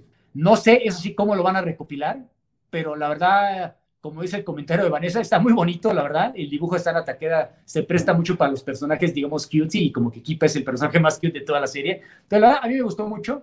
Eh, infiero que a, Bernardo también. Sí, eh, de hecho yo estoy leyendo Monstruos en TP. Eh, eh, terminé ya el cuarto TP, así que no he llegado a los últimos que llegan al número 30, eh, el quinto. Entonces estaba un poquito mm, dudoso de si entrarle a este número para no espoliarme, pero de hecho, muy, muy, muy pequeños detalles de spoiler de algo que quizás medio me esperaba. Eh, y lo que hace es ahondar en, en, backstory, en un poquito de flashbacks. Si van a ser sobre Equipa y sobre Maika, pues eh, imagino que, será, que ese es el objetivo, por eso quiso eh, nombrarlos de manera diferente. El ponerle número uno, pues básicamente imagino que es para vender más, porque todo lo que tenga número uno vende. Pero es tal como tú dices, es un número 30 o 31.0 y 31.1, 31.1, 31.2. Es una muy buena oportunidad, de hecho, si no conoces a Monstres, para entrarle sin necesidad de entrar a la, trama que sí es bien pesada y sí requiere leérsela de cabo a rabo y completa. De hecho, se disfruta más la serie en TP y así la estoy leyendo. No se dejen confiar por lo lindo del dibujo. Monstres es brutal, brutal, brutal. La violencia y lo impactante de la historia es de golpe en el estómago bajo que te deja sin respirar. Eh, y creo que esta historia en cierta medida también te revela eso, ese, ese tough love y esa este libro también es brutal. Ah, eso de que terminas leyendo y tienes que reprimir quizá un poquito de lágrima de tragar duro. Uf, es, un chip shot a veces. Pero es, es, lo que la hace tan, tan rica la historia. Estas dos, estas dos mujeres de verdad que nos están entregando uno de los mejores cómics, yo diría, de la década que aún no ha terminado, es una historia de verdad que hay que leerse de principio a fin. Les va, están entregándola en, números mensuales porque básicamente es la estrategia de Image, pero realmente ellas les vale un beso un poquito madres. Este, ellas están narrando su arco de quién sabe cuántos números y se están tomando tu tiempo, su tiempo también para que quede muy, muy bien hecho. los detalles que, logra Takeda en líneas generales con Monstres son bellísimos. Quizá no la estamos reseñando, eh, creo que Armando no la reseña, no la comenta mes a mes porque eh, pues no, no más nadie la estaba leyendo mes a mes. No, pero yo, es que como tú mencionas, es difícil hablar del número 25 a mitad del arco porque tienes que haber leído los 24 anteriores no me escuchen porque necesitan leer los primeros 24 números antes de esto, pues, prefiero no leer, no, no comentarla, pero en redes sociales sí, sí la comento porque ahí sí, sí he seguido mes tras mes el número. Sí, es súper recomendable por el guion y por el arte. Eh, qué bueno que le está leyendo por trade paperback. Si la puedes comprar el hardcover, que son los primeros 15, 18 números, el, siguiente número va a ser cuando empiece el siguiente arco. Es que ya tengo todos los, allí, pero sí pudiera ser el, siguiente arco que Vale, vale mucho la pena, la verdad. Eh, pero bueno, eh, Básicamente eso. Ah, lo que pasa es que, es que un comentario de que, si alguno de nosotros leemos eh, Ice Cream Man, eh, sí, yo de hecho en, mis redes sociales la semana pasada lo empecé a recomendar. Bueno, de hecho llevo un ratote recomendándolo, pero como el número, la semana pasada salió un número, el último número, desde la pandemia había salido un especial de, de, pequeñas historias contenidas, pero ya, no, ya se había tardado en salir. Entonces yo no lo había mencionado, pero sí, yo, yo leo con mucho gusto Ice Cream Man. Se me hace una de las mejores series de Image que nadie está leyendo es básicamente el mismo equipo creativo número tras número, historias de horror pero creepy, ese tipo de leyendas urbanas creepypastas que de repente no sabes si son ciertas o no, leyendas urbanas. Cada número es autocontenido, entonces no tienes que empezar, o sea, sí, ya veamos 21 números y un, especial, no importa si su primer número es el 20 o el 15, todos son autocontenidos. Hay un número que es un palíndromo, o sea, empieza, se puede leer desde la primera página a la última página, o sea, es un guion brutal, la verdad, es tremendamente, funciona de la izquierda a la derecha. Hay uno que son como la, la película Sliding Doors, que son tres columnas de paneles con colores distintos, que son tres posibles eh, caminos que pudo haber tomado el mismo personaje. Y como mencionabas que este cómic de, de, Monsters es brutal, usualmente cada historia autocontenida de Ice Cream Man empezará bonita o, no tan bonita, pero todas acaban, wow, es un final fuertezón. Yo, yo me canso de recomendarla. Es un, de nuevo, es un escritor y un dibujante que no conozco de ninguna otra cosa, pero tan solo por esto ya me ganaron. O sea, o sea no es tan fácil estar haciendo una historia autocontenida mes tras mes durante tanto tiempo. La verdad, vale muchísimo la pena. Eh, no sé, no sé la verdad por qué no es mejor conocer esta serie porque sí, en efecto, cualquier reseña que lean de Ice Cream Man les va a decir que es un gran cómic, pero en efecto, casi nadie, lo, le platicas a alguien de eso y ¿cuál? Entonces, no sé siquiera si las tiendas fantásticas que tenemos aquí en México las estén trayendo, no lo sé, la verdad, pero vale muchísimo. Yo sí llegué a ver los primeros tres o cuatro números, pero quién sabe ahorita con el tema COVID. tres, cuatro grapas, pero después de un rato le perdí la pista y mejor ya me pasé a otra, eh, lo, lo bajo de otra manera, inclusive los trades, pero no sé, no sé. Ahora, lo que, lo que sí es cierto es que llevamos 21 números y no lo han cancelado. Entonces, pues, debe tener las suficientes ventas para mantenerse, digamos, en ese nivel de no cancelación, pero sí no pueden ser muy buenas ventas, porque de nuevo, casi nadie, nadie está enterado de ese cómic. Pero qué bueno que alguien nos lo preguntó, porque sí, sí, sí, mi mayor posible recomendación. Próximo, próximo, mes, lo, próximo mes lo incluiremos. De hadas, eh, cuentos mm. hadas siniestros que el 21, pero todos están recomendados. Perdón, perdón. No, que, que, ciertamente deberíamos incluirlo en, la, en, los próximos programas, porque de hecho no necesitas leer números anteriores, son sí, sí, sí. De, de, cualquier lado puedes empezar. Eh, Valentín, puedes también leerlo. Sí, ese, ese sí le podría echar el ojo. Pregunta de Mario Antonio, ¿qué, ¿qué tal está la serie que mencionaste, Armando, la de Scarlet Witch, que me imagino que la de James Robinson? ¿Por qué eh, Smash está por sacar un TPB? A mí me gustó mucho y, y los dibujantes particular que agarraron me gustaron mucho. Obviamente no vendió, no vendió la gran cosa porque duró poquito más de un año, no fueron dos años, fue como año y medio, y le dieron crank y nunca más volvimos a saber de esa iteración. Porque era una Scarlet Witch un poco más proactiva, con más agencia. Es cuando ya le quitan el uniforme, ya oficialmente ese el leotardo tan conocido con la tiara. Tiene este uniforme ahora de gitana que era parecido al de, los Avengers de George Pérez y Luisek, pero un poco más, digamos, un poco más discreto. Eh, ella estaba buscando y algo de la magia, iba cada número a un distinto país, era como que una, una, World Tour como la de Hit Girl, digamos, con, con Agatha Harkness de mentora mental. A mí me gustó mucho, pero pues sí, yo sí te la recomendaría, pero en efecto la gran mayoría no opinó igual que yo porque pues, no vendió. Raro que hayan decidido traerla. Pues es que va, a venir la serie de, Disney Plus de Scarlett Witch. Perdón, perdón. Ah, claro. No, es eso, es eso. Es eso que mencionarme no va a salir WandaVision, entonces lo van a empatar con eso. Pero le, mejor, lean, mejor, lean, el Vision de Tom King, o sea, de hecho ese Pero es, que ya lo publicaron. Claro. No, otra, vez. sí, no, es que tampoco hay mucho material de, de Wanda así particular. La miniserie esta de Scarlet Witch and the Vision, no, eh, Scarlet Witch and the Vision, no creo que, que le quieran entrar algo tan vintage. Es que, es que honestamente es importante porque lo de los hijos, etcétera, etcétera, y pues, más que nada que Magneto resulta que es el padre, etcétera, etcétera, pero no es muy buena. El dibujo de Milgram no es muy bueno, o sea, la verdad, qué bueno que si van a traer una, trae solo una, traigan la de James Robinson, que es esa de los 80, además que como tú dices, está escrita con ese estilo que a mí y a Francisco nos pueda gustar, pues sí, se nota, no, no, no es para lectores de hoy, no, no. Sí, no. Seguimos con Image, creo que queda Quedan Chu y. Yo no leí Chu, no sé si quieres ir con esa o, vamos con Department of True, Armando. Vamos con Department of True si quieres. Muy bien. Eh, bueno, será el número 3 de, esta serie de Tinian y, Martin Simmons. Eh, se acordarán que a mí me encantó el primer número. El número 2 me decepcionó ligeramente porque creo que desaprovecharon esta oportunidad de hacer explotar estas conspiraciones políticas, se fueron como que por lo fácil de, la magia, este, Aquí creo que regresan a la premisa original del número uno, que sí, hay elementos sobrenaturales, por supuesto, pero como que es, e, el punto es político, ¿no? Aquí es la conspiración que están intentando debunkear es que ya ven que en Estados Unidos constantemente hay, hay algún tiroteo, hay, hay, como las armas son tan disponibles allá, siempre acaba pasando lo que tiene que pasar. Pero aquí eh, la narradora es una mamá que perdió a su hijo por, por un tiroteo en una escuela y le empiezan a llegar mensajes de que no, no, no, o sea, no pasó eso, es una mentira, es una conspiración para que nos quiten las armas y obviamente el NRA está quejándose.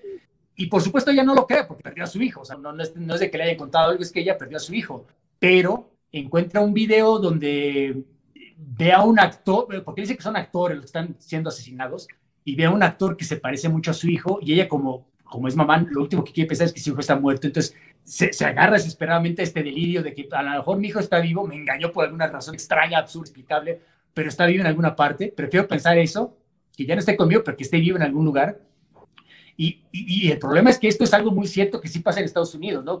Sí. Cuando, cuando pasan estos tiroteos, por supuesto, la gente de, de, de, izquierda pone el grito al aire, ya no vendan armas, por amor a Dios, ya vean a lo que nos está llevando esto, y por supuesto los de derecha, no, no, no, no, no, ¿cómo que me quieres quitar mis armas? O sea, si nos invade los marcianos, ¿qué, qué, qué voy a hacer sin mi rifle y sin pistola? Entonces, esto sí, o sea, nosotros lo vemos como algo muy ridículo, muy chusco, porque no tenemos acceso a las armas, pero si aquí en México eso fuera legal, créeme que algo parecido ocurriría. Entonces, mucha gente intenta decir que estos tiroteos son exageraciones o que son literalmente alguien las, las, filmó, no ocurrieron, no mataron a ningún niño. Así de tonto como suena, sí ocurre en Estados Unidos, sí hay gente que piensa estas tonterías. Entonces aquí lo que hacen, recuerden que los protagonistas de Department of Truth, su, labor es debonquear estas, estas teorías conspiranoicas locas para que no se hagan realidad.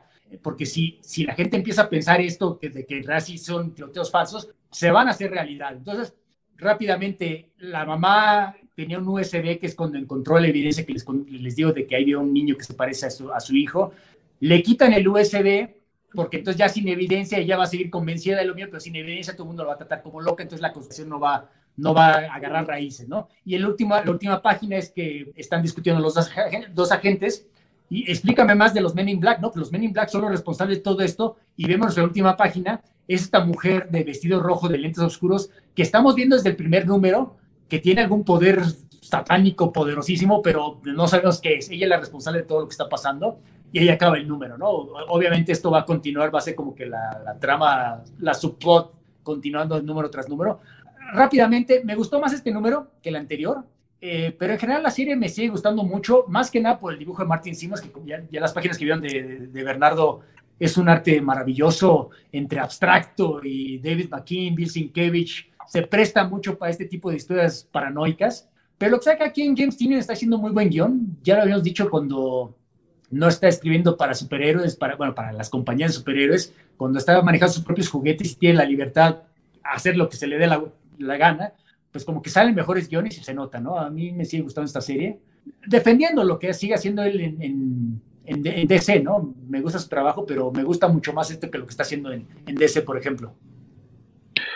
Sí, de hecho, sumando a lo que dices, esto está basado en, hay un caballero por darle, por darle un epítome, porque de caballero tiene muy poco, se llama Alex Jones, tiene un programa, eh, de hecho, streaming parecido al de nosotros, y es, por si acaso, ¿no? Eh, muy, muy seguido por, por, por fanáticos de derecha eh, y por trompistas muy, muy declarados. De hecho, eh, Trump ha tenido intervenciones en ese programa, y una teoría que él por mucho tiempo eh, proclamó y que terminó, de hecho, vedándolo de, de, Facebook y de YouTube finalmente, es que la tragedia de Sandy Hook, eh, precisamente la de Sandy Hook fue una de las más terribles porque se trató de niños de kindergarten.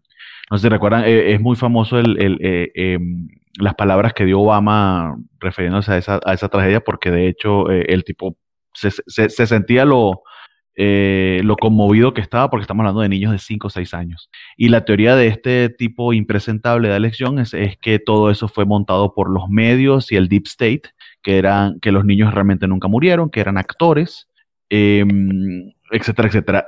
Y de hecho aquí sí vemos a Tainio metiéndose en lo hondo, en lo complicado y en lo, en lo verdaderamente polémico, que quizá en, en, el número anterior, en el 2, lo había esquivado un poquito, no había pensado que entre las teorías de conspiración se iba a meter con esta, porque sí es una fibra bastante sensible en el problema político actual de Estados Unidos, pero creo que precisamente por eso lo hace.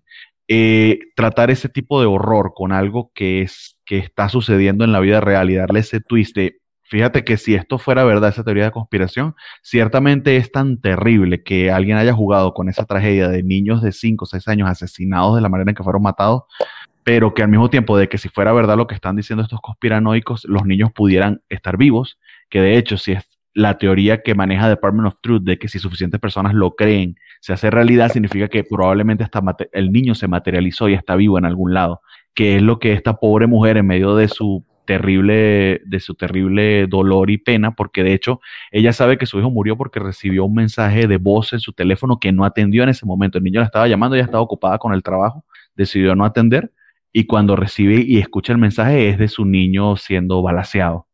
Que ella dice, si yo lo hubiese atendido, aunque sea lo último que lo hubiese escuchado a su madre diciéndole que lo ama. Entonces, esos pequeños pace, esos pequeños impactos, junto con este arte tan efectivo, macabro y al mismo tiempo bien, bien explayado, eh, hacen de esto una historia de, horror que, bueno, a mí en, particular me causó piel de gallina. Eh, porque es un horror muy cercano. Eh, si, juega, si juega bien con tus expectativas y con tus sentimientos, eh, esta serie solo va creciendo. Aunque tuvo un pequeño bump en el segundo número, este la sacó del parque de verdad. Tanio está haciendo un muy, muy buen trabajo. de verdad, síganla. Si pueden comprar los, las grapas, creo que vale muchísimo la pena. o si no esperarse al, como dice Francisco, el choncho hardcover también pudiera ser porque el arte es para contemplarlo. De, de, hecho, la manera en que hace el frame de los textos que va poniendo Tanyon y eh, el arte que, que, que, lo acompaña es muy, muy efectivo también en esa onda y en esa aura. Para mí, junto con Hellblazer, mis favoritos de la semana. Este, fíjate que a mí me gustó mucho este, este cómic. La verdad es que, como menciona Armando, la, parte gráfica es, está muy. Bueno, no, no, dijo esta palabra, por la voz a yo. Está bien locochona. La verdad es que sí. Es esta mezcla bien rara de, estilos, el collage, este, los colores que maneja, este, e incluso haciendo un poquito el, la, odiosa comparación con el de The Other History of DC Comics, este, aquí a lo mejor también tenemos de repente este, este rollo de que no son tal cual paneles, sino ilustración con, con diálogos. Sin embargo, vean, por ejemplo, es, eh, eh Bernardo, es este, este, esta manera en la que te cuenta cómo va llegando la, la, mujer. No hay diálogos y, el, y el, la pura, la, el, el, el, apartado gráfico, vamos, la pura no, no es rotulación, pendejo. Este, el diseño. pues, cambio, de, paneles, sí, diseño de paneles. El, diseño de página, eh, que, que, te, que, puede, que, puede, parecer un solo dibujo, pero no porque está dividido en viñetas, te va contando la historia. También hay uno más adelante en el que llega este auto y se detienen y están pasando varias cosas. Este mismo, justamente. Eh, vamos, esas piezas originales me gustaría verlas alguna vez en vivo, están hermosas. Y, y, y lo gráfico no es lo único bueno. La historia aparte es, es conmovedora, eh, te ataca fuertemente, porque, como dice Armando, a lo mejor eh, aquí en México no estamos tan, tan pegados a, a este drama particular de, de, de, la legalización de las armas, pero pues también nos toca mucho, mucho tema de, de, muertes por armas de fuego, aunque no sean legales. Y pues el dolor de, la, de, la, madre, el perder al niño, la verdad es que tampoco, no es que, que afortunadamente no es algo que, que, creo que no hemos pasado ninguno por aquí, pero pero podemos entenderlo completamente. Eh, me gustó mucho, me pareció mucho más humano. También el, el apartado político que, que, no, lo, no lo guarda para nada eh, Tinion en este, en este número. Está este, este momento en el que va llegando en, el auto y están este, todos los protestantes. Vemos este tipo con su, con su pancartita que dice, este, eh, saca saca las manos de, tu, de, de, de, mis armas, saca tus manos de mis armas. Eh, no sé, es muy, muy genial. Y pues simplemente esta, esta primera eh, página que nos, menciona, que nos muestras es, pues yo creo que habla muy claro acerca de... Es, un collage de los ojos de Donald Trump y la, y la boca de, Alex Jones, básicamente lo que está diciendo. Sí, sí, sí. Y eh, bueno, no sé si quieren agregar algo más acerca de este. La verdad es que no, no puedo agregar más de lo que ustedes ya dijeron. Es totalmente recomendable y a mí no me molestó tanto el segundo número como ustedes, pero sí considero que sí, sí es cierto, sí hubo así como este esta pequeña curva hacia abajo, porque este está al nivel del primer número chula de cómic. No sé si ustedes tienen algo que agregar, porque yo sí quiero mencionar algo, pero es alejado del cómic. Adelante. Okay. Esta semana se estrenó, bueno, no sé si fue esta semana o la semana pasada, se estrenó un cortometraje en Netflix llamado este, Si algo pasa, si, si, algo sale mal, te quiero, algo así por el estilo. Es un cortometraje animado de 12 minutitos. Este, habla justamente sobre el duelo de, dos padres al perder a, a, una niña pequeña. Este, échenle un ojo, no lean la sinopsis, está muy bonito, eh, muy bonito y muy emotivo, y si llega el momento en el que te saca la lagrimita me recordó mucho el cómic por el tema de, del duelo paterno. Eh, echen un ojito, la verdad está muy, muy padre. 12 minutitos en Netflix se ve rapidísimo. Así será. Uh, ¿Leyeron algo más de Image? De mi parte no, pero sé, estoy seguro que tú sí leíste Shu, ¿no? Ah, no. No, no, no. Ah, mira tú. Ok, entonces, moving on. Siguiente editorial. Eh, ¿Qué, qué más quieres de comentar de, bueno, Independientes? Si te molesta, podemos pasar a Dark Horse. Eh, yo leí el Colonel Weir, el Cosmagog. Eh, la, nueva miniserie de, Jeff Lemire de, el universo de Black Hammer. Okay. Eh, por cierto, lástima que la semana pasada no tuvimos programa porque ese sí yo sí quería platicarlo, porque la semana pasada salió otra miniserie también de otro personaje de Black Hammer, escrita, bueno, no, ese es del, el de Barbalian, que es básicamente el Martian Manhunter en este universo. En vez de John Jones es Mark Marks, pero obviamente es el mismo. lo importante es que me encantó pero es el primero que ya no escribe Jeff Lemire. Bueno, da, da como que el plot, pero lo escribe Tate Brombal. No conozco su trabajo, honestamente, pero es maravilloso el cómic. Eh, eh, y lo dibuja además Gabriel Hernández Hualta, este, el dibujante de, de, Vision de Tom King y la serie de Magneto de Cullen Bone hace unos años también. Uh, básicamente, recordarán que es como la historia de Martian Manhunter, que es el último marciano que viene a la Tierra y no puede regresar a su planeta, donde dejó a su familia. Y aquí intenta, como es un shapeshifter, se convierte, se hace pasar por un ser humano e intenta adoptar nuestros hábitos, pero resulta que aparte de que está solo, como Martian Manhunter, resulta que Mark Marx, el Barbarian de, la serie, es, es, gay, es homosexual. Entonces, es policía, igual que el Martian Manhunter, intenta, intenta armar una relación con su pareja, con su compañero policía, porque son muy buenos amigos. Por supuesto, el policía no es gay, es, es straight, es heterosexual, perdón. Y entonces queda como que aislado, queda marginado dentro del departamento de policía. Entonces, no solo está aislado de, de, su familia y del resto de la raza marciana, está aislado dentro de, las, dentro de la raza humana que intenta mimetizarse dentro de ellos, porque es marciano y es gay. Entonces, se ve una soledad absoluta en estos números. Además, dibujos por Gabriel Hernández Vuelta maravillosos. Ahorita, ahorita llegamos a Corner Weird. Que, que, yo recomiendo muchísimo ese cómic, es de todas las miniseries que ha habido del universo de Black Hammer, es la que más me ha gustado y apenas llegamos a su número este, tiene una enorme promesa.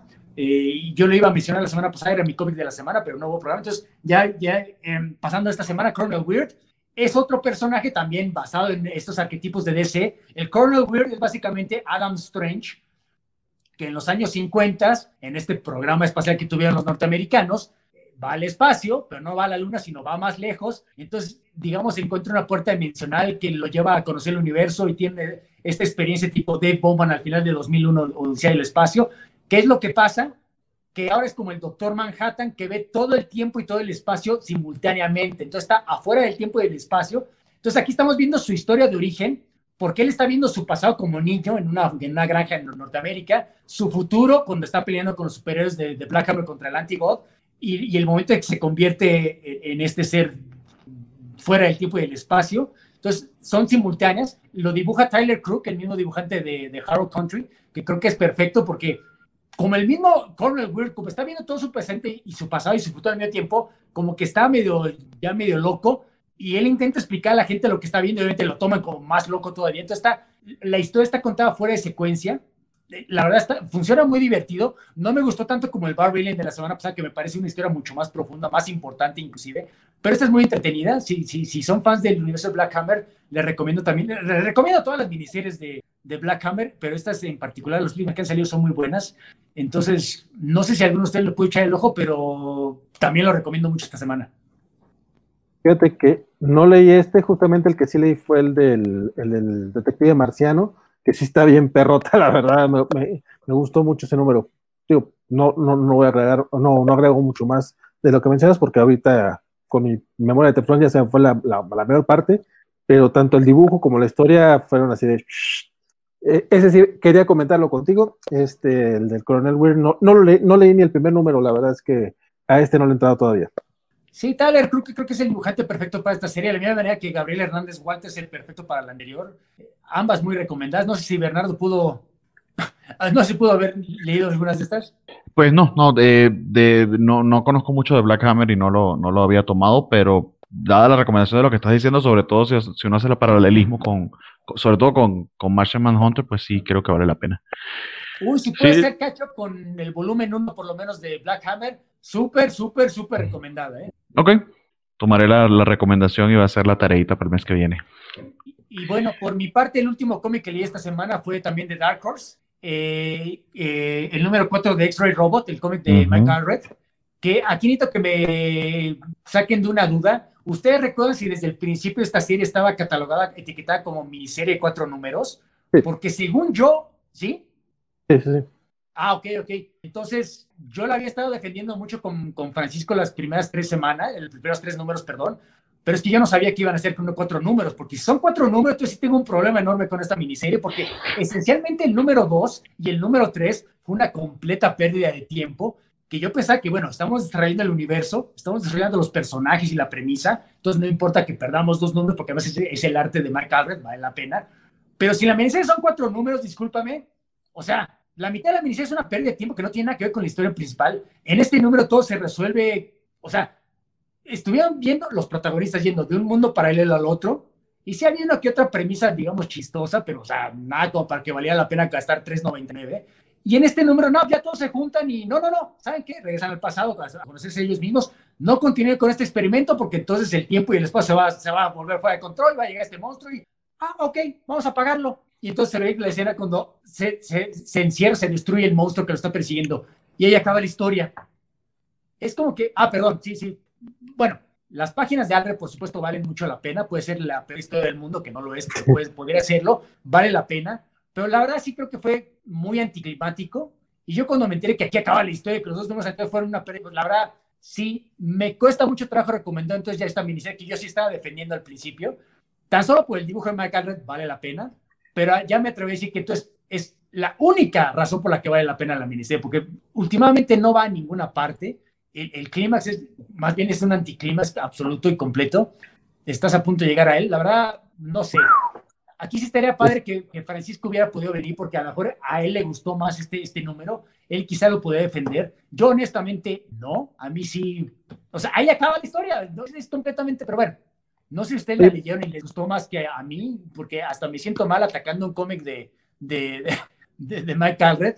Sí, Yo como, como dice Don Peste, estoy como que echando a perder la división a todo el mundo, pues que la verdad sí me decepcionó mucho saber que este era el fin, porque la verdad, hasta como arco, habría sido muy anticlimático, pero bueno, el primer arco puede ir construyendo sobre esto, ¿no? Pero aquí acaba todo. A mí me suena más que va como a hacer una primera miniserie, ¿no? Algo por el estilo. No sé si al final mencionan algo. No, no mencionan absolutamente nada de que we will return en 2021 o, o algún día regresamos o si nos compran no hay ninguna indicación. Y, la verdad, conociendo a Alred, a lo mejor aquí acabó la historia, porque abandonar luego las series. Entonces, en ese sentido, espérense al recopilatorio para ver el dibujo de Alred, pero no, no, no, no, no. Lo que parecía muy padre el primer número, lleno de promesa y potencia, y potencia de, de, potencialidad, pues acaba siendo nada, la verdad. Creo que es un desperdicio, una oportunidad desperdiciada, perdón. A mí me, eh, yo, yo no le entré, yo nada más leí el primer número y ahí me quedé. Eh, sí me gusta mucho el dibujo de Alred. Digo, ya hemos peleado un poquito al respecto de cómo entiendo. Para mí, en más chavo no le veía el encanto, ya, ya, ya se lo encuentro.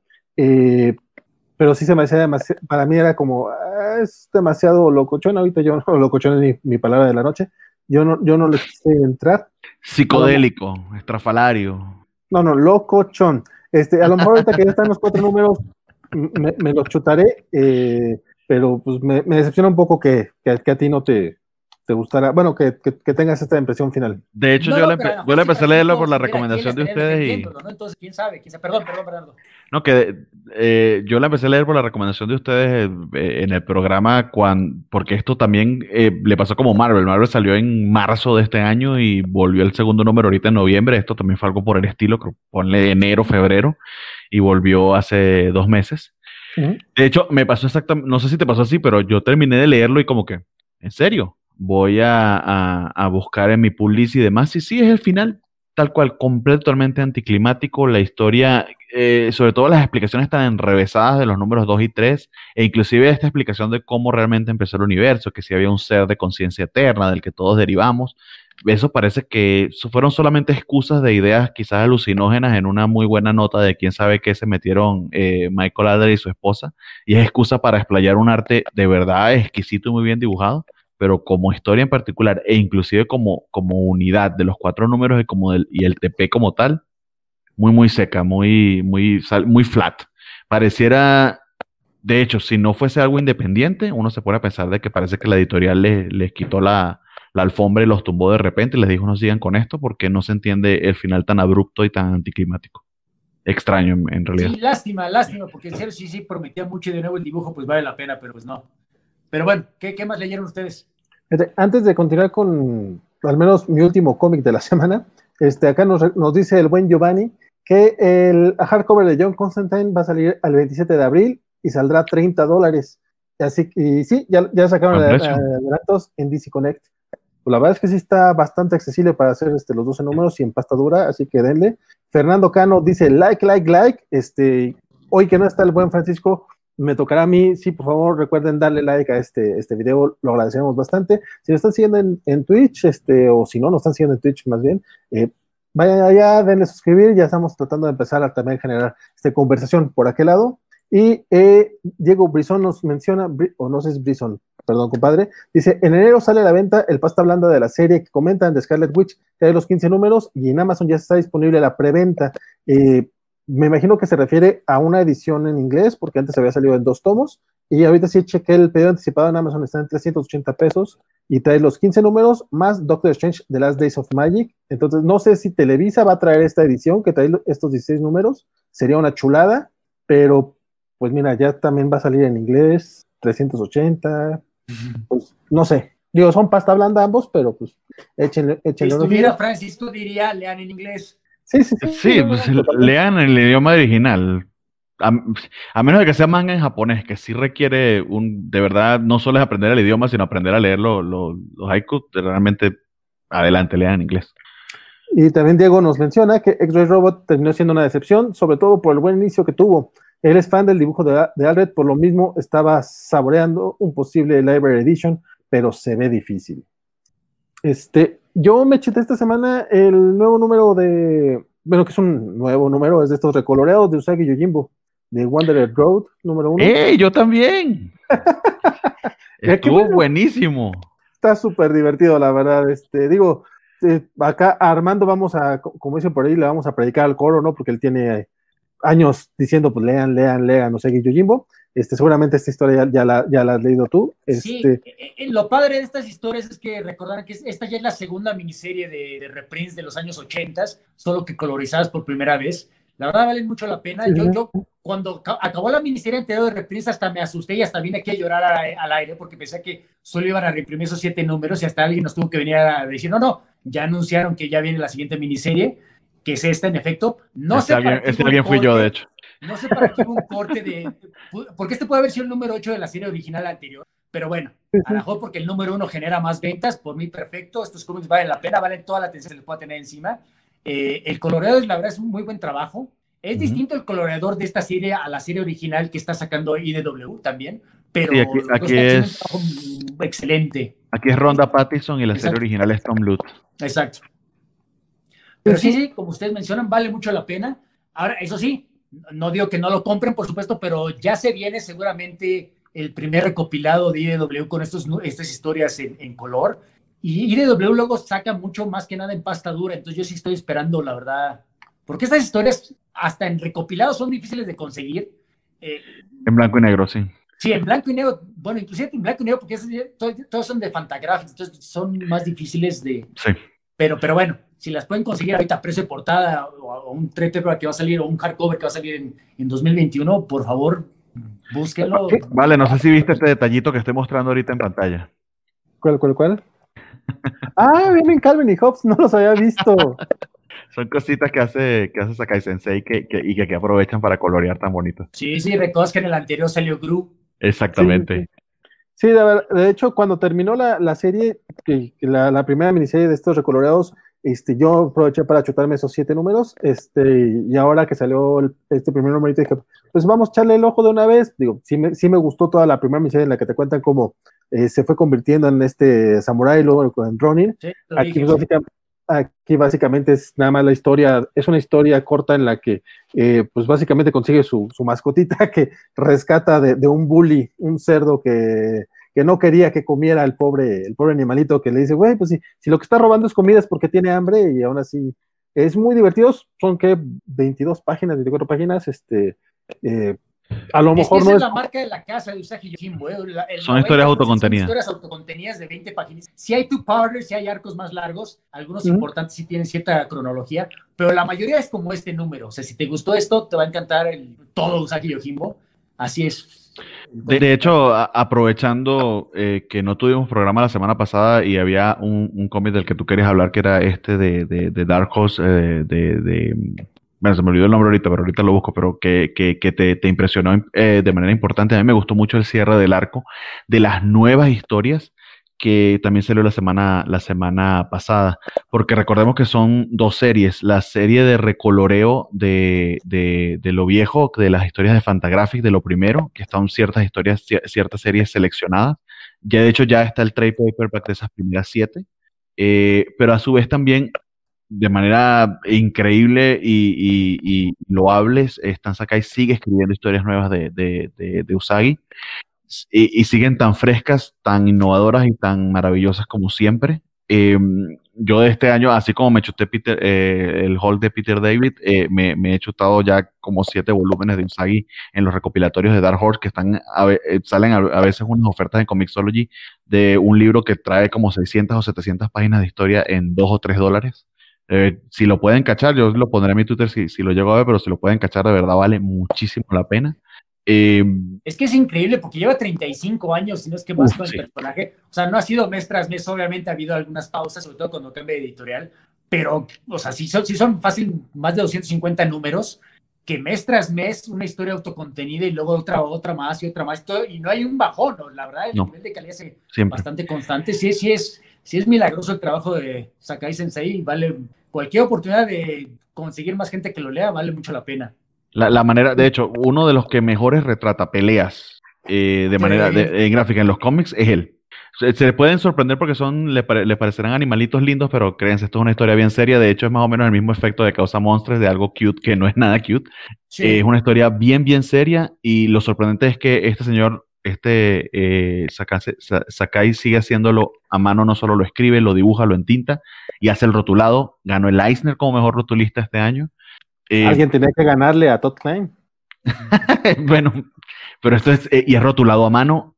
De verdad, lean Usagi, busquen Usagi, eh, están recoloreando precisamente para que reconectes con un, de verdad, un trabajo maravilloso de coloreado. para que reconectes con estas historias antiguas. Yo lo estoy disfrutando porque como lo leí en Dark Horse, no había leído estas primeras historias de Fantagraphic. De hecho, de Fantagraphic a Dark Horse cambia un poquito el diseño de Usagi y, e inclusive un poquito su carácter. Entonces, pero no hay, no hay punto de entrada. De hecho, tal como está haciendo Vale, que le está entrando ahorita, puedes, puedes empezar por ella. Y vale muchísimo, muchísimo, muchísimo la pena. Dice el buen Rodrigo Díaz que le parece que ya está en preventa el primer por cierto, La semana pasada, ya que estamos acabando el programa, ¿llegaron a ver el cómic de Sea of Sorrows? No lo. Ah, no te creas. Lo, lo descargué, pero no lo leí. Yo lo descargué, yo lo empecé a leer. Es el equipo creativo que hizo Road of Bones, que también es una historia de horror histórica. Si la, de Road of Bones ocurrió en un gulag soviético en Siberia en los años 50. Esto ocurre después de la Primera Guerra Mundial, eh, eh, que encuentran un navío hundido eh, en el mar del, Atlántico Norte cerca de Estados Unidos. La verdad, empieza bien, empieza muy bien. son estos dos escritores, este escritor dibujante que no los conozco otra cosa, es este Rich Duke y Alex Cormack, pero Road of me gustó. Vaya, creo que empezó mejor de como acabó y creo que así va, a ser esta porque esta empezó muy bien, pero empezó muy bien el primer número, yo se lo recomendé a la gente en redes sociales y era de los que iba a venir a recomendar la semana pasada, no quería dejar pasar esta oportunidad. Este, la verdad es que yo empecé a leerlo y no me atrapó de inicio, probablemente andaba, porque también lo intenté leer ya el viernes, que que, que, que cancelamos, sí, sí vamos a tener programa la semana pasada y ya por la tarde no, no, se pudo armar el cotorreo. Entonces a lo mejor está un poco acelerado y no, la verdad es que no, no le entré. A mí no, no, no me enganchó. No te puedo decir que terminé el primer número. O sea, la verdad es que fue esto de que a la quinta, sexta página dije, eh, esto es estúpido y me voy. No es que sea estúpido, nada más este, me estaba aburriendo y quise leer otra cosa. Entonces, la verdad, pero, pero confío más en tus gustos que en los míos, compadre. Entonces, si dices que está buena, pues ahí está la recomendación. y acá dice, está entretenida. Digo, ya para casi llegar a la tercera hora quise mencionarlo. Dice el Mario Rodríguez, rápidamente, también salió la semana pasada el cómic de Seven to Eternity. El arte es precioso. este, Seven to Eternity. No, sí, Seven to Eternity, yo lo mencioné en redes sociales porque estaba muy emocionado con su regreso, sí, sí, sí. De hecho, yo ya, ya, ya tengo acá el, el trade, este, pero estas son las historias nuevas de, Usagi. Eh, esto me costó 480, 470. Ya está en preventa eh, el primer arco de las clásicas recoloreadas. Una manera de entrarle también, porque sí, tal como dice Armando, conseguirlas inclusive en blanco y negro, las de Fantagraphic, está bien complicado. Solamente en eh, no recuerdo ahorita el nombre de la página, pero la edición colombiana es la que he visto con, cierta posibilidad, pero eh, cuesta como 700, 800 pesos porque es un dos recopilatorios. Sí existe un hardcover de Fantagraphic. De hecho, existen dos hardcovers de Fantagraphic. Son dos. Pero, exactamente, pero no son, aún si los encuentras, no son baratos. No. Ni siquiera en la reventa. O sea, ya, ya de precio de portada eran, caritos, eran caritos. Entonces, sí, la verdad, aprovechen esta oportunidad porque vuelan luego. Y les comento rapidito porque imagino que ya vamos cerrando, Valen, no sé. Sí, sí, sí. Eh, miren esta belleza de conseguir. 430 pesos, creo que la vimos. Ojalá que siga ese precio en Amazon. Súper, súper recomendada. Está la historia completa. Yo no la había leído, pero... Nada, Pues de, hecho, na- na- nada más leí la- la- la- la- los costs en la, en la portada, en la parte de atrás y ya me desternillé de la risa. Y esto está también a muy buen, a muy buen precio. Es la primera de Goddamn, eh, 280. Entonces, eh, Uh. creo que sin, sin hacerle mucha propaganda, si, si lo buscan, eh, hay ciertos trades que están relativamente a buen precio eh, eh, en Amazon ahorita en el Black Friday, entonces aprovechen. Fíjate que pues, pues, el Black Friday ya se acabó hace un minuto, compadre. No ah, si perdón. fue- no, ah,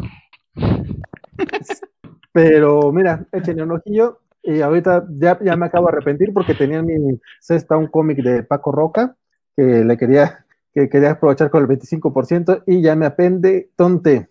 Era el, de- ah, el del paro, que no está, no está mal precio, está a 310 pesos, pero tenía el 25% y ya no los, ya, ya, ya se fue que, ah, no, todavía está, ah, debo de aprovechar de una vez. dale. Si lo, agregas, si lo agregas al carrito, este, todavía te, te- te aceptan la... No, y, si, y- si cacharon la preventa de Hellblazer, es lo que les he dicho muchas veces, si está en preventa, Amazon les respeta el precio, así luego aumente, aumenta el dólar, cualquier cosa les respeta ese precio. Entonces cómprelo sin miedo que no se los van a cobrar a su tarjeta, sino hasta que esté disponible. Y de hecho, eh, les llega un correo y les preguntan, o sea que adelante. ¿Qué pedo? Porque, ah, bueno, este, bueno, eh, que sí, eh, básicamente, esos son, esos son perdón, es que estaba, estaba checando acá lo del carrito, qué burro me di, qué burro me di. Pero bueno, Bueno, por mi este, parte, yo ya no tengo más cómics. No sé si ustedes leyeron algún otro. Eh, no, quería, quería cerrar yo con Usagi, pero básicamente era eso, eso fue todo. Muy Bueno. bien, muy bien. sí, sí leí, este, leí el, el Super Crocs de Mm. Panini, eh, bueno, de Mark Miller y de Daniel Yu, eh, salió esta semana eh, por parte de Panini. Es, es un, es un cómic, básicamente, es como esta, es una película de, de, de atracos, de golpes, de, de, de robos, pues, este, hecha con supervillanos. Es de esos cómics de hace como unos 10 años de Mark Miller, que era totalmente este pitch para hacer una película. Hay planes para hacer una película animada. En, en, eh, de hecho, el, es el estudio Bones, del que es eh, My Hero Academia, es el que está, va a estar a cargo de, de ese, de esa película. Eh, muy entretenido, el dibujo de Lenny Yu está bastante acorde, aquí, aquí sí le queda bien el estilo, no como a los X-Men de Hickman. Sin, eh, y lo- los pasadores de Panini son bastante accesibles si le quieren echar el ojo. A mí, me, a mí me gustó, pero sé que tampoco es como, no es como, Miller no es como para todos, o sea, pues, para los más exigentes no es. Y este cómic es de esos que son divertidos, pero nada más. Y ya, ahora sí creo que es todo mi...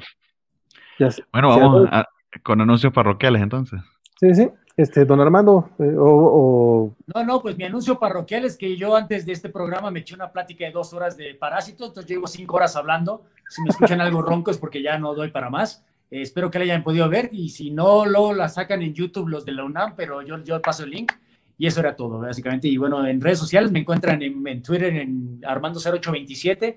Ahí hago reseñas de libros, de cómics, de, de películas, de series, etcétera. Espero que hayan visto de Mandalorian hoy. No hice ningún spoiler el día de hoy porque todo el mundo lo hizo, pero la verdad que buen, qué buen episodio. Y en Facebook estoy como Armando Saldaña Salinas, mi nombre. Espero verlos. Gracias por acompañarnos. Hoy de Mandalorian estuvo fanservice, pero muy bien hecho. No les digo más nada Sí. por si no lo han visto, pero de verdad que solamente les digo que la espera valió la pena. Fue, fue lo que queríamos, creo yo. Eh, eh, vayan, vayan y la vean. Eh, lo otro a resaltar, por si no saben, este fin de semana se estrena la película de My Hero Academia.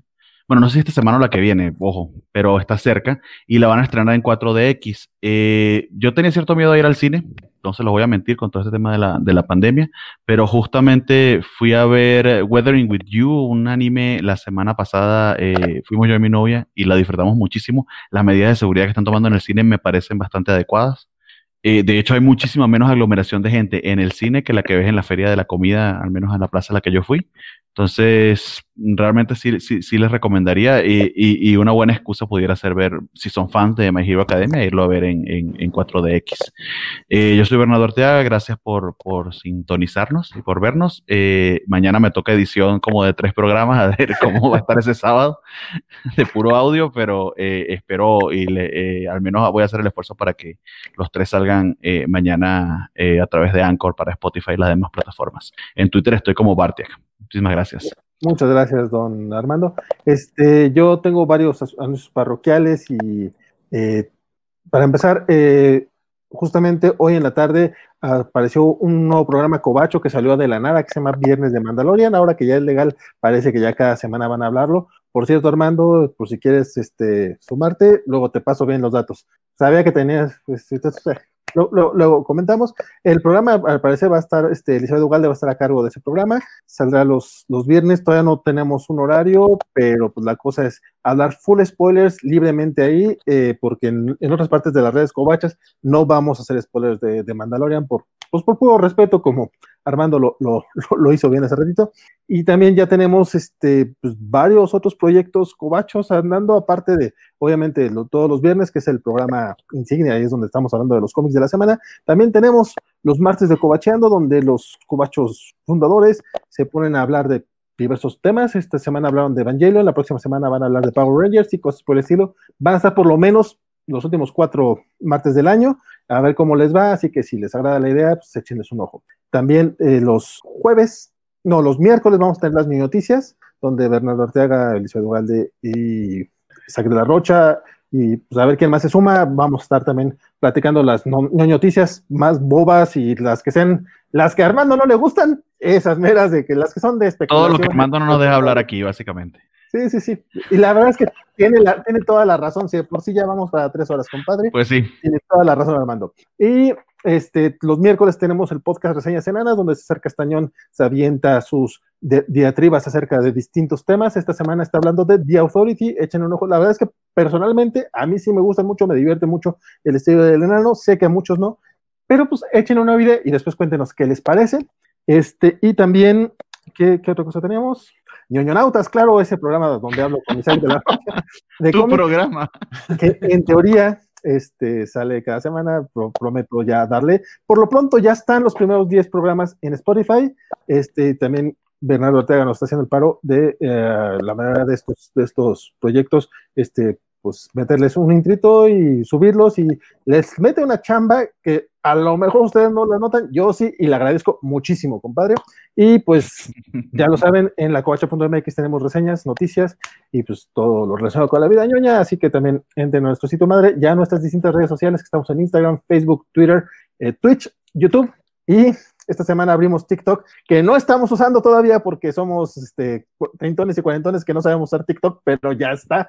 Búsquenos como la Coche MX y a ver si pronto sé cómo usar esa madre y les hago algo de, movimiento. Eh, saludos a. Yo estoy mareado con las historias en Twitter que aún no me acostumbro, imagínate. ¿Qué te digo, compadre? Saludos a Francisco Espinosa que no pudo estar y eh, pues nada más, digo, lo, lo mencioné en Noticias, pero pues quiero también este, mencionar nuevamente, esta semana el muertito de la semana fue Cobacho, nuestro muy querido amigo Antonio Fierro, colaborador de la Cobacho, lo pueden encontrar con algunos artículos como Fierro Comic, eh, Fierro, Movies Fact, este falleció, perdió la batalla contra el COVID eh, a inicios de semana, él era amante de la lucha libre, súper fan de Wolverine, este, le encantaban los hombres X, eh, compraba todo lo que desde novedades, compraba bastante, era una de las personas más amables que he conocido, es súper buena onda, eh, lo queríamos mucho y pues este, pues, lamentablemente no está con nosotros, nada más este, queríamos. No quería dejar de mencionarlo, eh, ayer lo, lo, mencioné muy rápido, muy chafa, la verdad es que no, no, le di su, no le di su, su, lugar, este, quería volverlo a decir nada más porque a lo mejor no lo conocieron muchos, pero se perdieron de conocer una gran, gran persona. Toño, te vamos a extrañar muchísimo. Y pues con eso cerramos esta, esta semana. La próxima semana seguimos con todo, todo, todo el rollo que les ahorita y este, los de la semana. Así que muchas gracias por aguantarnos estas tres horas. Adiós. Bye bye. Gracias. Ah.